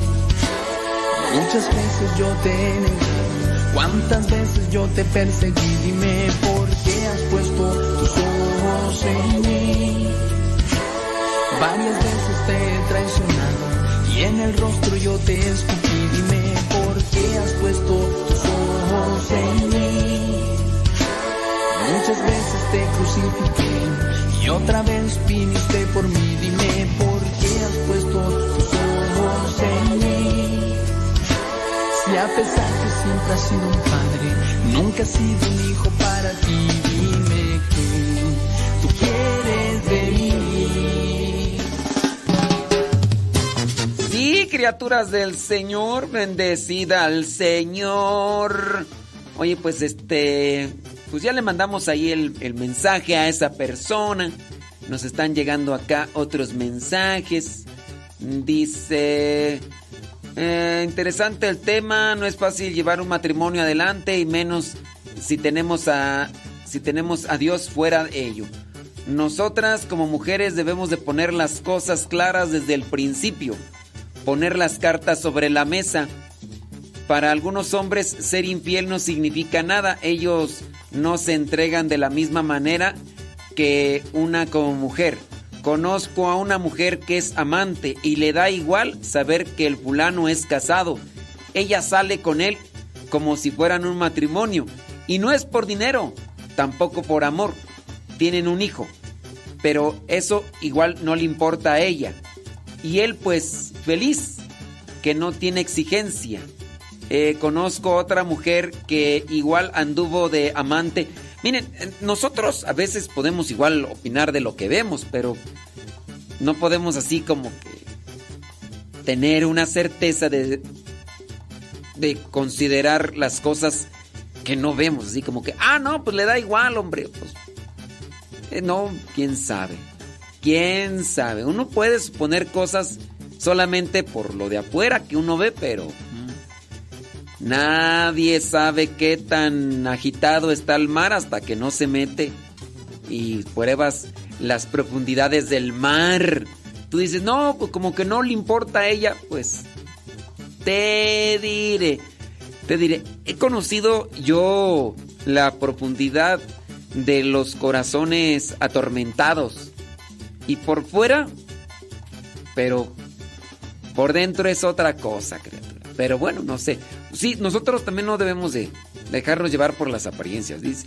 Y pues él feliz que no tiene exigencia. Dice, conozco otra mujer que igual anduvo de amante y también sabía que él era casado y no le importaba. Miren, pues a lo mejor uno considera que le importa cuando haces algo por por corregir una situación. Pero ¿qué, qué es el le importa o no le importa? El hecho de decir es que esa persona le importa o no le importa, uno lo refiere a que está haciendo algo para corregirlo. Pero también hay que darse cuenta que el decir le importa es decir que le interesa hacer daño.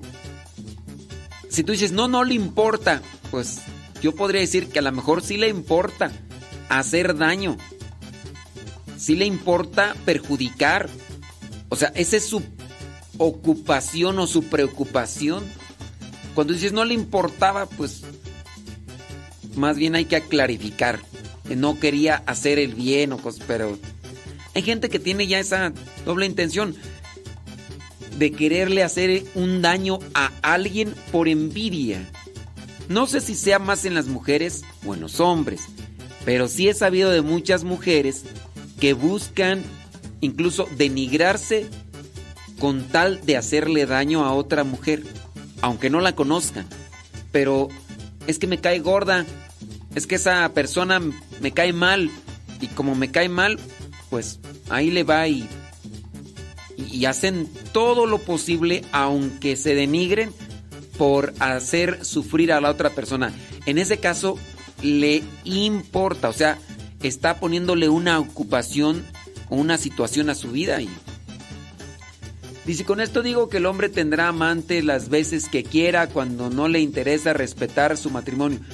Un, un hombre o una mujer que busca eh, otras personas estando en una estación de matrimonio no se respeta ni a sí mismo.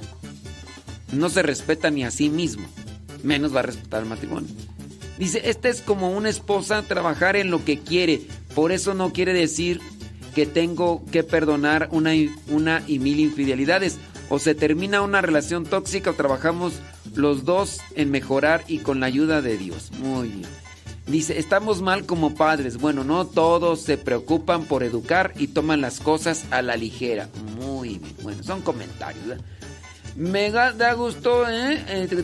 Ah, muy bien. Bueno, eh, muy bien. Bli, bli, bli, bla, bla, bla. Chaca, chaca, cha. Ah, muy bien.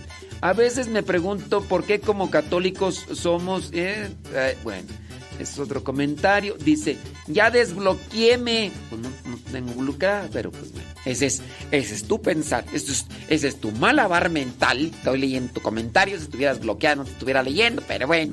Esos malabares mentales que ustedes a veces sí hacen, hombre. ¿Qué aconsejar cuando te piden un consejo, una opinión? ¿Qué aconsejar cuando te piden un consejo? ¿Qué aconsejar cuando te piden un consejo? No, pues está difícil. ¿Qué aconsejar cuando te piden un consejo? Pues mira, da lo que tienes con relación a lo que sepas de lo que te comentan.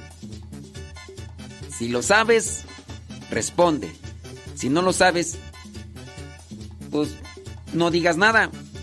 Ese es mi consejo que te doy eh, para aconsejar cuando te piden un consejo. si sabes de algo, opina. Si no sabes, mejor no opines. Te pidieron un consejo, es que no sé qué, qué decir. Pues decirle, no sé, no, no, no, no sé qué decirte. Que no te dé vergüenza. Que no te dé pena decir que no sabes o que no tienes lo que la otra persona está esperando. Pues qué. Pues sí, ¿no? O sea, son son cosas que suceden, dijo uno por ahí. Oye, ¿tú qué opinas de esto? No, la verdad no sé. ¿Cómo que no sabes? No, no sé. Ah, pero voy a creer que tú, que no sé. Pues sí, pero no sé. No sé qué decirte. No. No, pues no, no. Pero tú qué opinas? No, pues tampoco puedo opinar porque pues no sé. O sea, eh, opinar de algo que no sé es muy arriesgado. Opinar de algo que no sé es meterme en problemas. Mejor no hablar de lo que no sé, ni tampoco opinar ni dar consejos y así calladito me veo más bonito. Entonces, ¿qué aconsejar cuando te piden un consejo? no hablar si no sabes.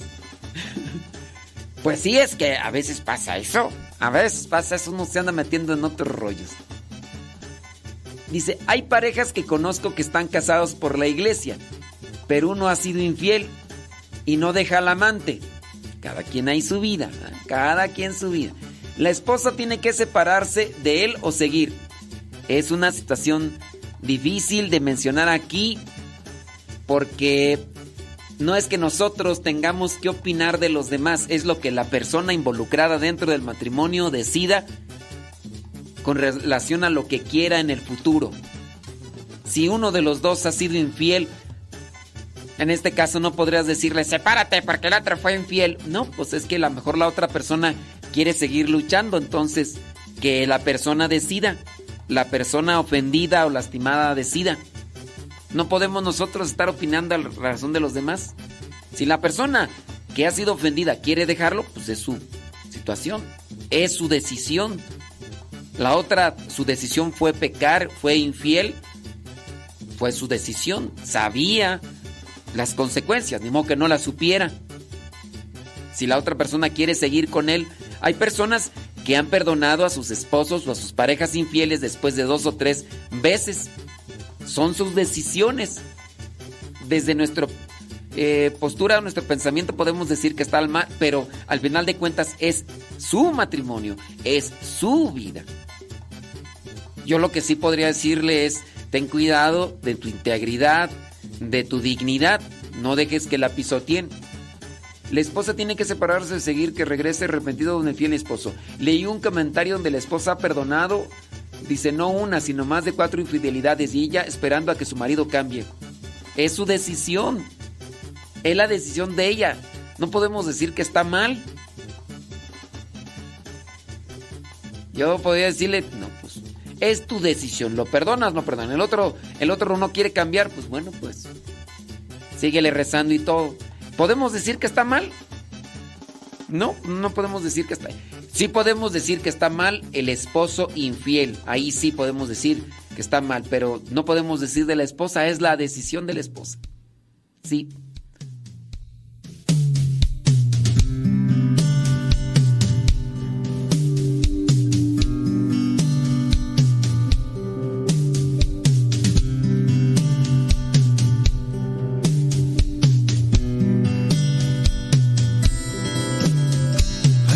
Veces que me siento muy mal.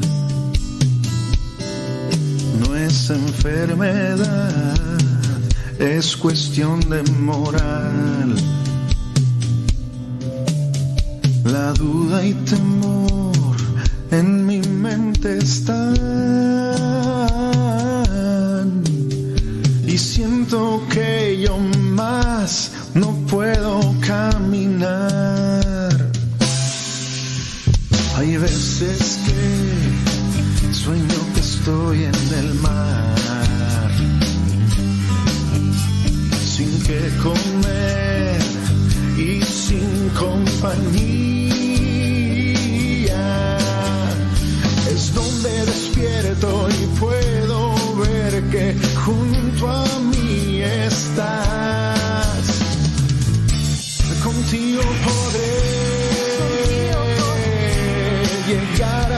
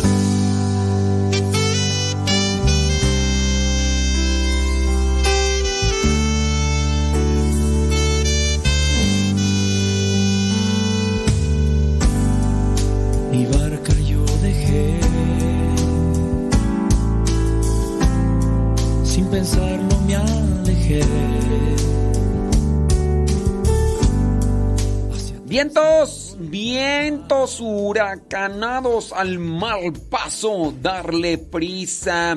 Saludos a todos los que nos escuchan, hombre. Ya ahí veo que están muchos conectados. Algunos escuchanos en la computadora, otros en el en la aplicación, otros ahí, bueno, los que conectan ahí también el, el televisor para escucharnos. Muchas gracias, hombre. Y gracias también a los que nos mandan su mensaje a través de la aplicación o ahí en nuestras redes sociales. Dice, fíjese que hay una familia que se mudaron a una casa y tienen dos hijos. Un es de un año y otra de cuatro. La niña de un año en la noche no puede dormir pensando que tal vez llora porque mira algo. O algo la inquieta. O sea, a ver, primero, esta persona que, que nos escribe, ¿eres tú o es una familia? No estamos diciendo tu nombre para que no te expongamos y que algún conocido o alguien relacionado con tu familia, ¿eres tú o es otra familia? Ahí sí la persona que nos escribió, a ver si nos contesta, por favor. Y a ver si te... Es que luego nos mandan las preguntas y se van allá para cambiarle el pañal al niño y ya después ya no sabemos qué onda. Mi pregunta, ¿eres tú? ¿O es una familia que conoces? Porque aquí dice, hay una familia que se mudaron a una casa. Tienen dos hijos, uno de un año y otro de otro de cuatro. En la noche no puede dormir. Pensamos que tal vez llora porque mira algo o algo la inquieta. Pusimos agua bendita y rezamos en la recámara y se controló por un tiempo y después empezó otra vez a, asustarse mucho y no hace mucho la bautizaron y se calmó. Otra vez, pero otra vez empezó a llorar por las noches y no duerme. ¿Qué se pudiera hacer en este caso? Gracias, espero nos pueda ayudar. Ok, es un sobrino de su esposo. Muy bien. Miren, no todo, no todo lo que nos perturba, nos inquieta para descansar tiene que ver con lo maligno. No todo. Aquí estamos hablando de una niña que tiene un año. Los niños son más sensibles que, que los adultos. Los adultos, ya las personas mayores, hablando ya de los 21 años, de los 18 años, como que ya nos hacemos insensibles y más si nos hacemos si nos hacemos ya medios viejillos ya cuando ya estamos arriba del cuarentón, cincuentón, pues nos vamos ahí este haciendo más más insensibles, ¿ok? Los niños son, son más sensibles, ellos perciben las cosas en otro modo, en otro sentido. Muy bien. ¿Qué pasa si nosotros estamos acostumbrados a un lugar, a un ambiente? Nosotros mismos cuando somos mayores y nos cambiamos de casa, ¿quién de ustedes le pasa? Que se va a otro lugar. No a todos. Hay, hay unos que tienen el don de dormir, que se pueden dormir hasta en la banca del parque, de la plaza y como si nada. Hay gente que se sube a los camiones para trasladarse o a los aviones y se duermen como... Y pues sí. Entonces, ¿qué es lo que sucede? Pues que hay personas que no podemos dormir. Yo, por ejemplo, muchas de las veces cuando estoy en un lugar diferente, no me puedo dormir. Y más si estoy pensando en algunas cosas. Los niños, en los niños también puede pasar eso. Acaban de cambiarse, tienen un tiempo, hay una inestabilidad todavía familiar por el cambio y todo. No se pueden dormir. Si viene que hacen una bendición, que si viene también una, un bautismo de la niña, se pueden tranquilizar las cosas. Bueno, ese podría ser uno de los motivos por los cuales hay niños inquietos. Pero también puede darse que dentro de la familia hay una tensión, hay una preocupación. Puede ser eso. Yo por eso te pregunto, ¿eres tú? Dice que no, que es uno de es un sobrino de su esposo. Pongamos que estos, este sobrino es un matrimonio joven, inmaduro y también eh, un tanto distraído de las cosas y por lo, su distracción todas las distracciones traen problemas, todas las distracciones traen, traen un desacomodo emocional. Pongamos que este sobrino, por su inexperiencia, porque no está casado por la iglesia, porque no tiene ideas claras, anda medio desajustado, desequilibrado en su relación matrimonial. Eso crea tensiones, crea preocupaciones. Yo no sé si incluso este mismo sobrino en su tiempo cuando la esposa o la pareja, porque a lo mejor puede ser que no esté casado, a lo mejor tuvo algunos disgustos, tuvo algunos disgustos con su con su pareja, estando embarazada de esta niña que tiene ahora un año. Ahora, cuando la niña sale del vientre, sigue cargando con esa tensión nerviosa que muy posiblemente le transmitió su esposa. Muy posiblemente tu sobrino o el sobrino de tu esposo ni siquiera va a la iglesia, ni siquiera buscan oración, meditación eh, hablando de estas cosas que tranquilizan el espíritu. Y se lo han transmitido. Esas, esas posturas nerviosas de ansiedad, de desesperación, de, híjole, es que ya nos tenemos que cambiar de casa, el trabajo, las cosas. Todas esas tensiones se las transmiten a sus niños. Las mamás se las pueden transmitir por el cordón umbilical o cuando ya están amamantando a los niños, el darles la leche, pueden transmitirle todo ese tipo de cosas. Así como cuando nosotros tomamos cafeína, tomamos esas sustancias eh, altas en azúcar, nos alteran, ya sea chocolate y los demás, pues también lo que las mamás dan a los niños o a las niñas, cuando están todos alterados, eso trae repercusiones. O sea, no todo tiene que ver con cuestiones de que, ah, es que la niña no duerme, tráete al padrecito, ay, no duerme, tráete, a ver a quién, tráete un chamán, no duerme. Pues también chequenle qué onda con las vidas de las personas que están relacionadas con estos niños. A veces los, los mismos papás pueden ser inestables, dejan a la niña dormir mucho tiempo durante el día. Pues obviamente, si esta niña es de poco dormir, y la han dejado dormir mucho tiempo durante el día, pues en las noches no va a querer dormir y al estar incómoda porque ustedes la quieren tener ahí acostada, pues va a llorar. Entonces hay muchas razones por las cuales un niño puede estar en esa forma sufriendo y al mismo tiempo los puede mantener incómodos a los papás. Pues es solamente echarle ahí ojo a ver cuáles de las cosas que podrían estar pasando. O hay inestabilidad emocional con la pareja, hay inestabilidad también porque acaban de cambiarse de casa. Ok, dicen, es que sí podía dormir en el apartamento, eh, en el lugar anterior. Por les digo, sí podía dormir. Y hubo un cambio de casa, hubo un cambio de lugar, incluso hasta en la misma casa, cuando uno está acostumbrado, hay un acomodamiento. Entonces me cambian, me cambio la cama de lugar y me va a costar. Eso pasa en nosotros. Eso quiere decir que estamos en parte desequilibrados hablando de lo que vendrían a ser nuestras emociones. Me cambian de casa, pues me va a costar dormir, me va a costar... ¿Por qué? Porque tengo un desorden psicológico a lo mejor. Yo no sé cómo será la mamá, a lo mejor es muy nerviosa, se lo transmiten a los niños, eso es lo que yo quiero que ustedes más o menos eh, agarren la onda. Si nosotros somos inestables emocionalmente, ya sea por nuestro estrés, por nuestra preocupación, por nuestra ansiedad, se lo transmiten a los niños. Ahora los niños tienen estos cambios físicos, cambios de lugar, pues los niños no van a poder dormir. No todo tiene que ver con, con espíritus malignos. Ah, es que pusimos agua bendita, es que hicimos oración y si se tranquilizó un poquito, pues la misma oración pudo haberles ayudado a los papás para que ellos se tranquilizaran en su situación de relación y eso a lo mejor son muchas las causas que podrían estar ahí. Primero hay que tratar de indagar todas las causas naturales de la situación y ya después así buscar algo de lo espiritual.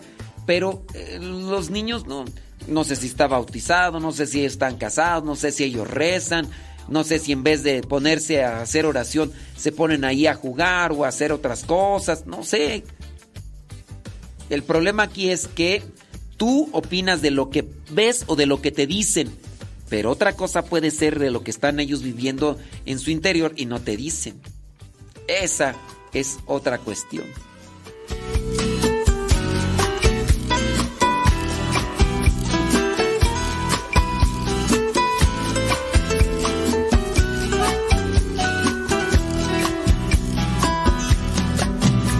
Señor es mi luz y mi salvación, ¿a quién puedo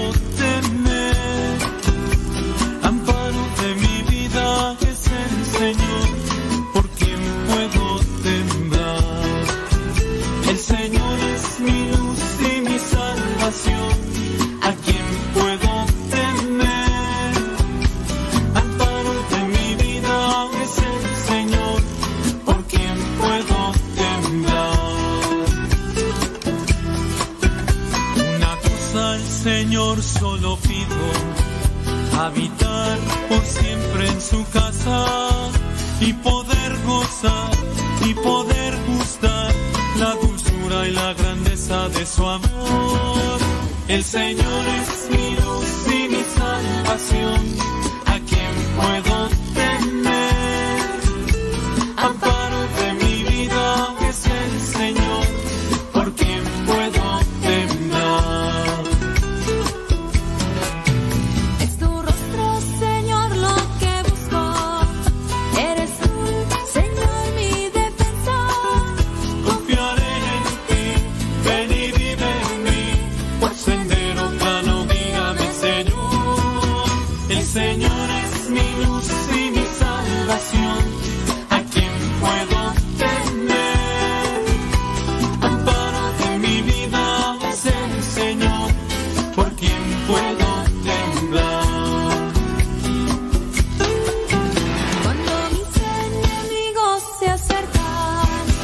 Tropezándose todos sucumben, nunca perderé, nunca temeré, me alzaré sobre la roca mi Señor.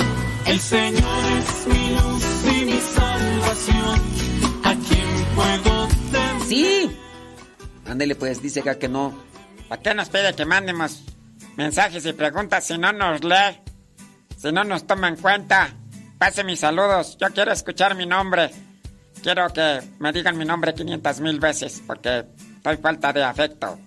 Bueno, saludos a todos los que nos escuchan y a todos los que nos mandan sus situaciones personales y matrimoniales.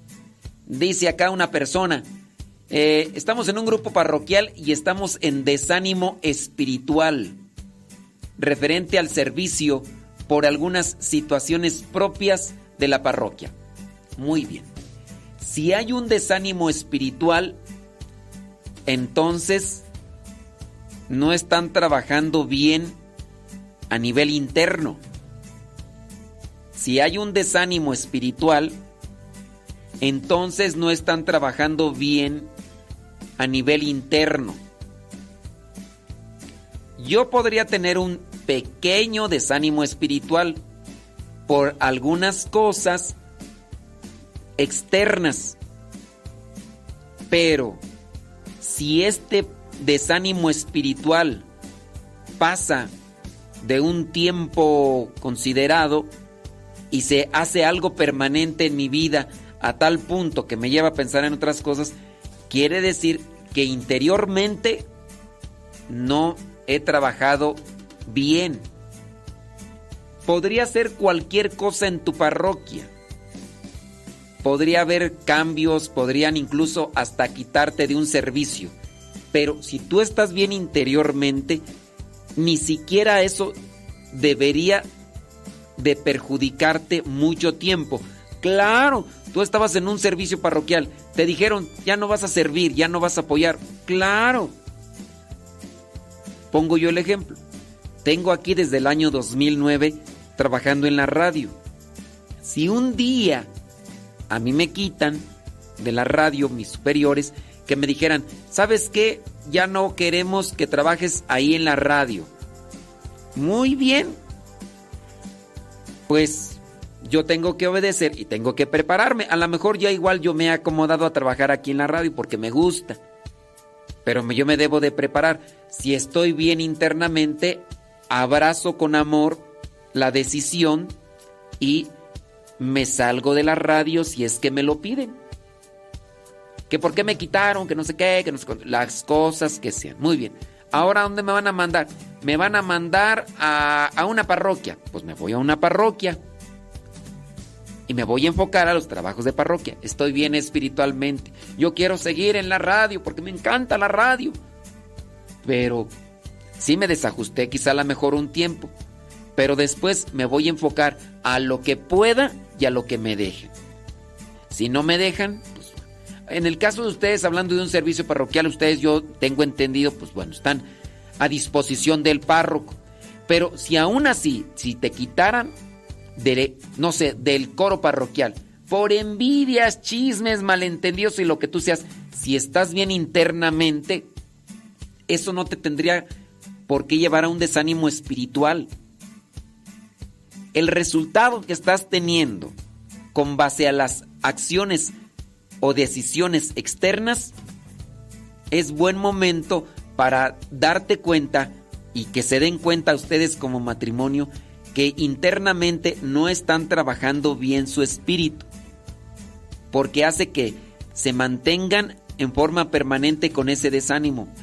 Un rato sí, un día, dos días, bueno, pero estar bien internamente no te debe de sacudir tanto tiempo. Ahí para la persona que dice que, que, a veces no les, no les atendemos, bueno, pongan ahí atención.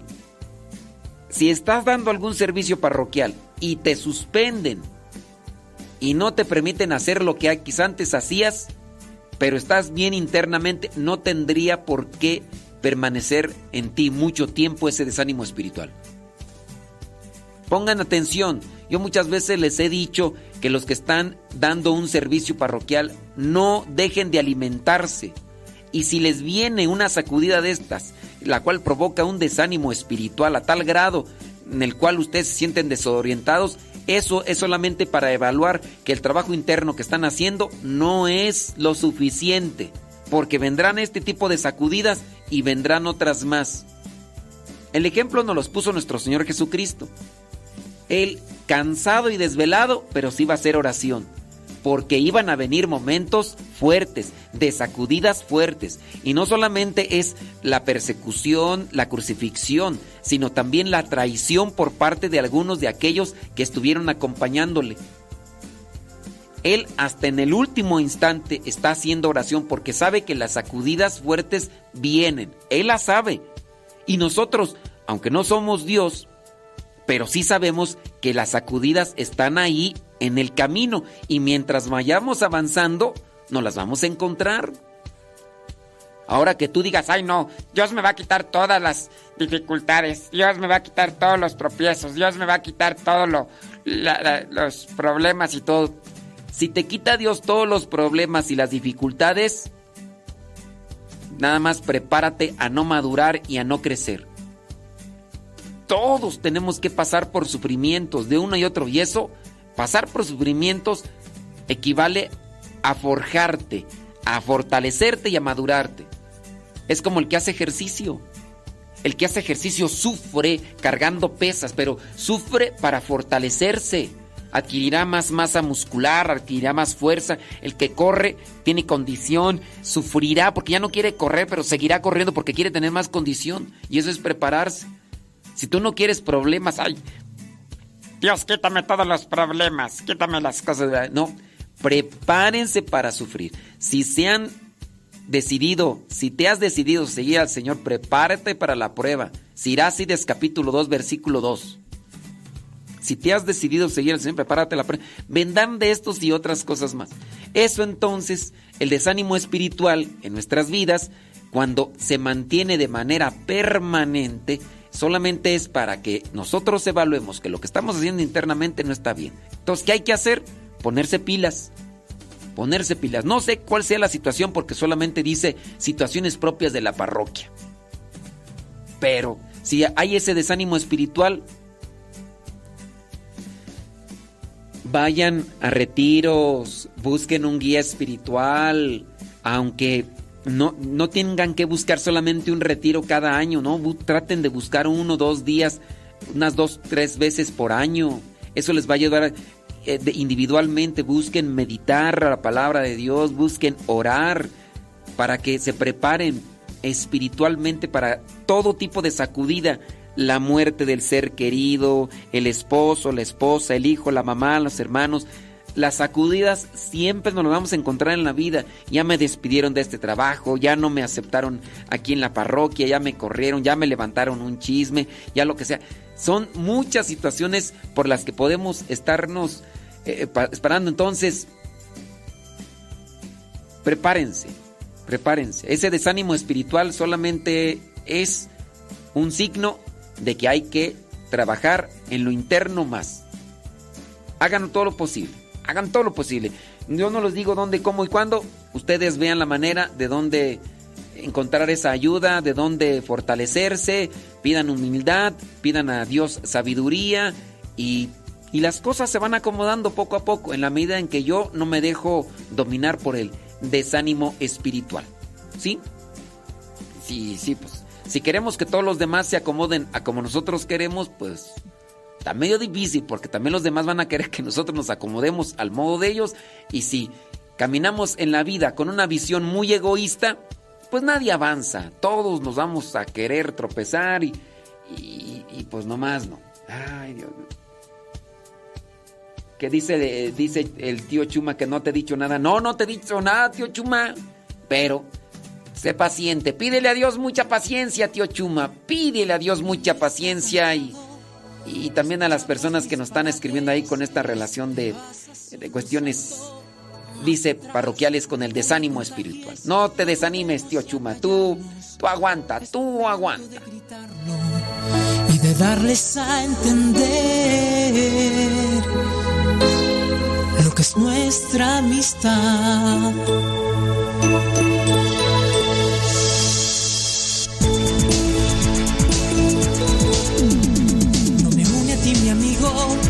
Tiene tu bolsillo. No nos unen los negocios de intereses reducidos. Algo fuerte más sincero que chequeras y un buen puesto. No existe en nosotros amistad a crédito. No solo somos cuates en medio de pachangas que gozan de reuniones donde es mudo el que nos raja. Medio en broma, pero en serio, alcanzamos lo más bello. El fin es ayudarnos a que juntos maduremos. Tenemos un alma, nos une una vez, jugando, rezando, sentados de pie. Sentimos el fuerte abrazo de aquel que nos enseñó que amistad es dar todo el ser. Nos vuelve una especie de alegría desbordante. La felicidad en encuentra aquí morada, no es errante. Lo utópico es cierto. Si no crees, ven, no. Aquí sí es necesario entrar al movimiento.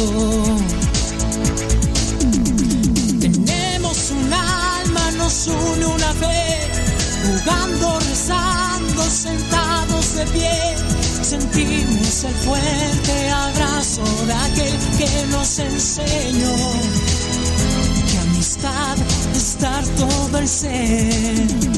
No hay más alegría que aquella que está en aquel que entrega la vida por los demás. Oh, tenemos un alma, nos fe, jugando, rezando, sentados de pie.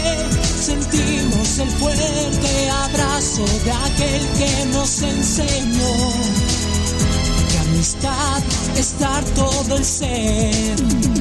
Tenemos un alma, nos une una vez, jugando, rezando, sentados. No, hombre, yo por eso yo no le escribo nada al Padre Dios. Maltrata muy feo a la gente, hombre.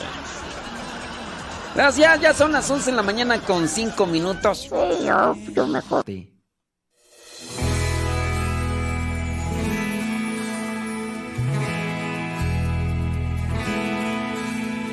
Soy de la cuadra de los buenos, de una estirpe de guerreros, de la gente del Señor. No escribo nada. Felicidades a Pat. Y lucho por ganarme un día el cielo, máscara cabellera, por ganarme su perdón. Y lucho, lucho, ay como lucho. Y tanto lucho que ahora me dicen el luchador. Y lucho, lucho, ay como lucho. Y tanto lucho que ahora me dicen el luchador.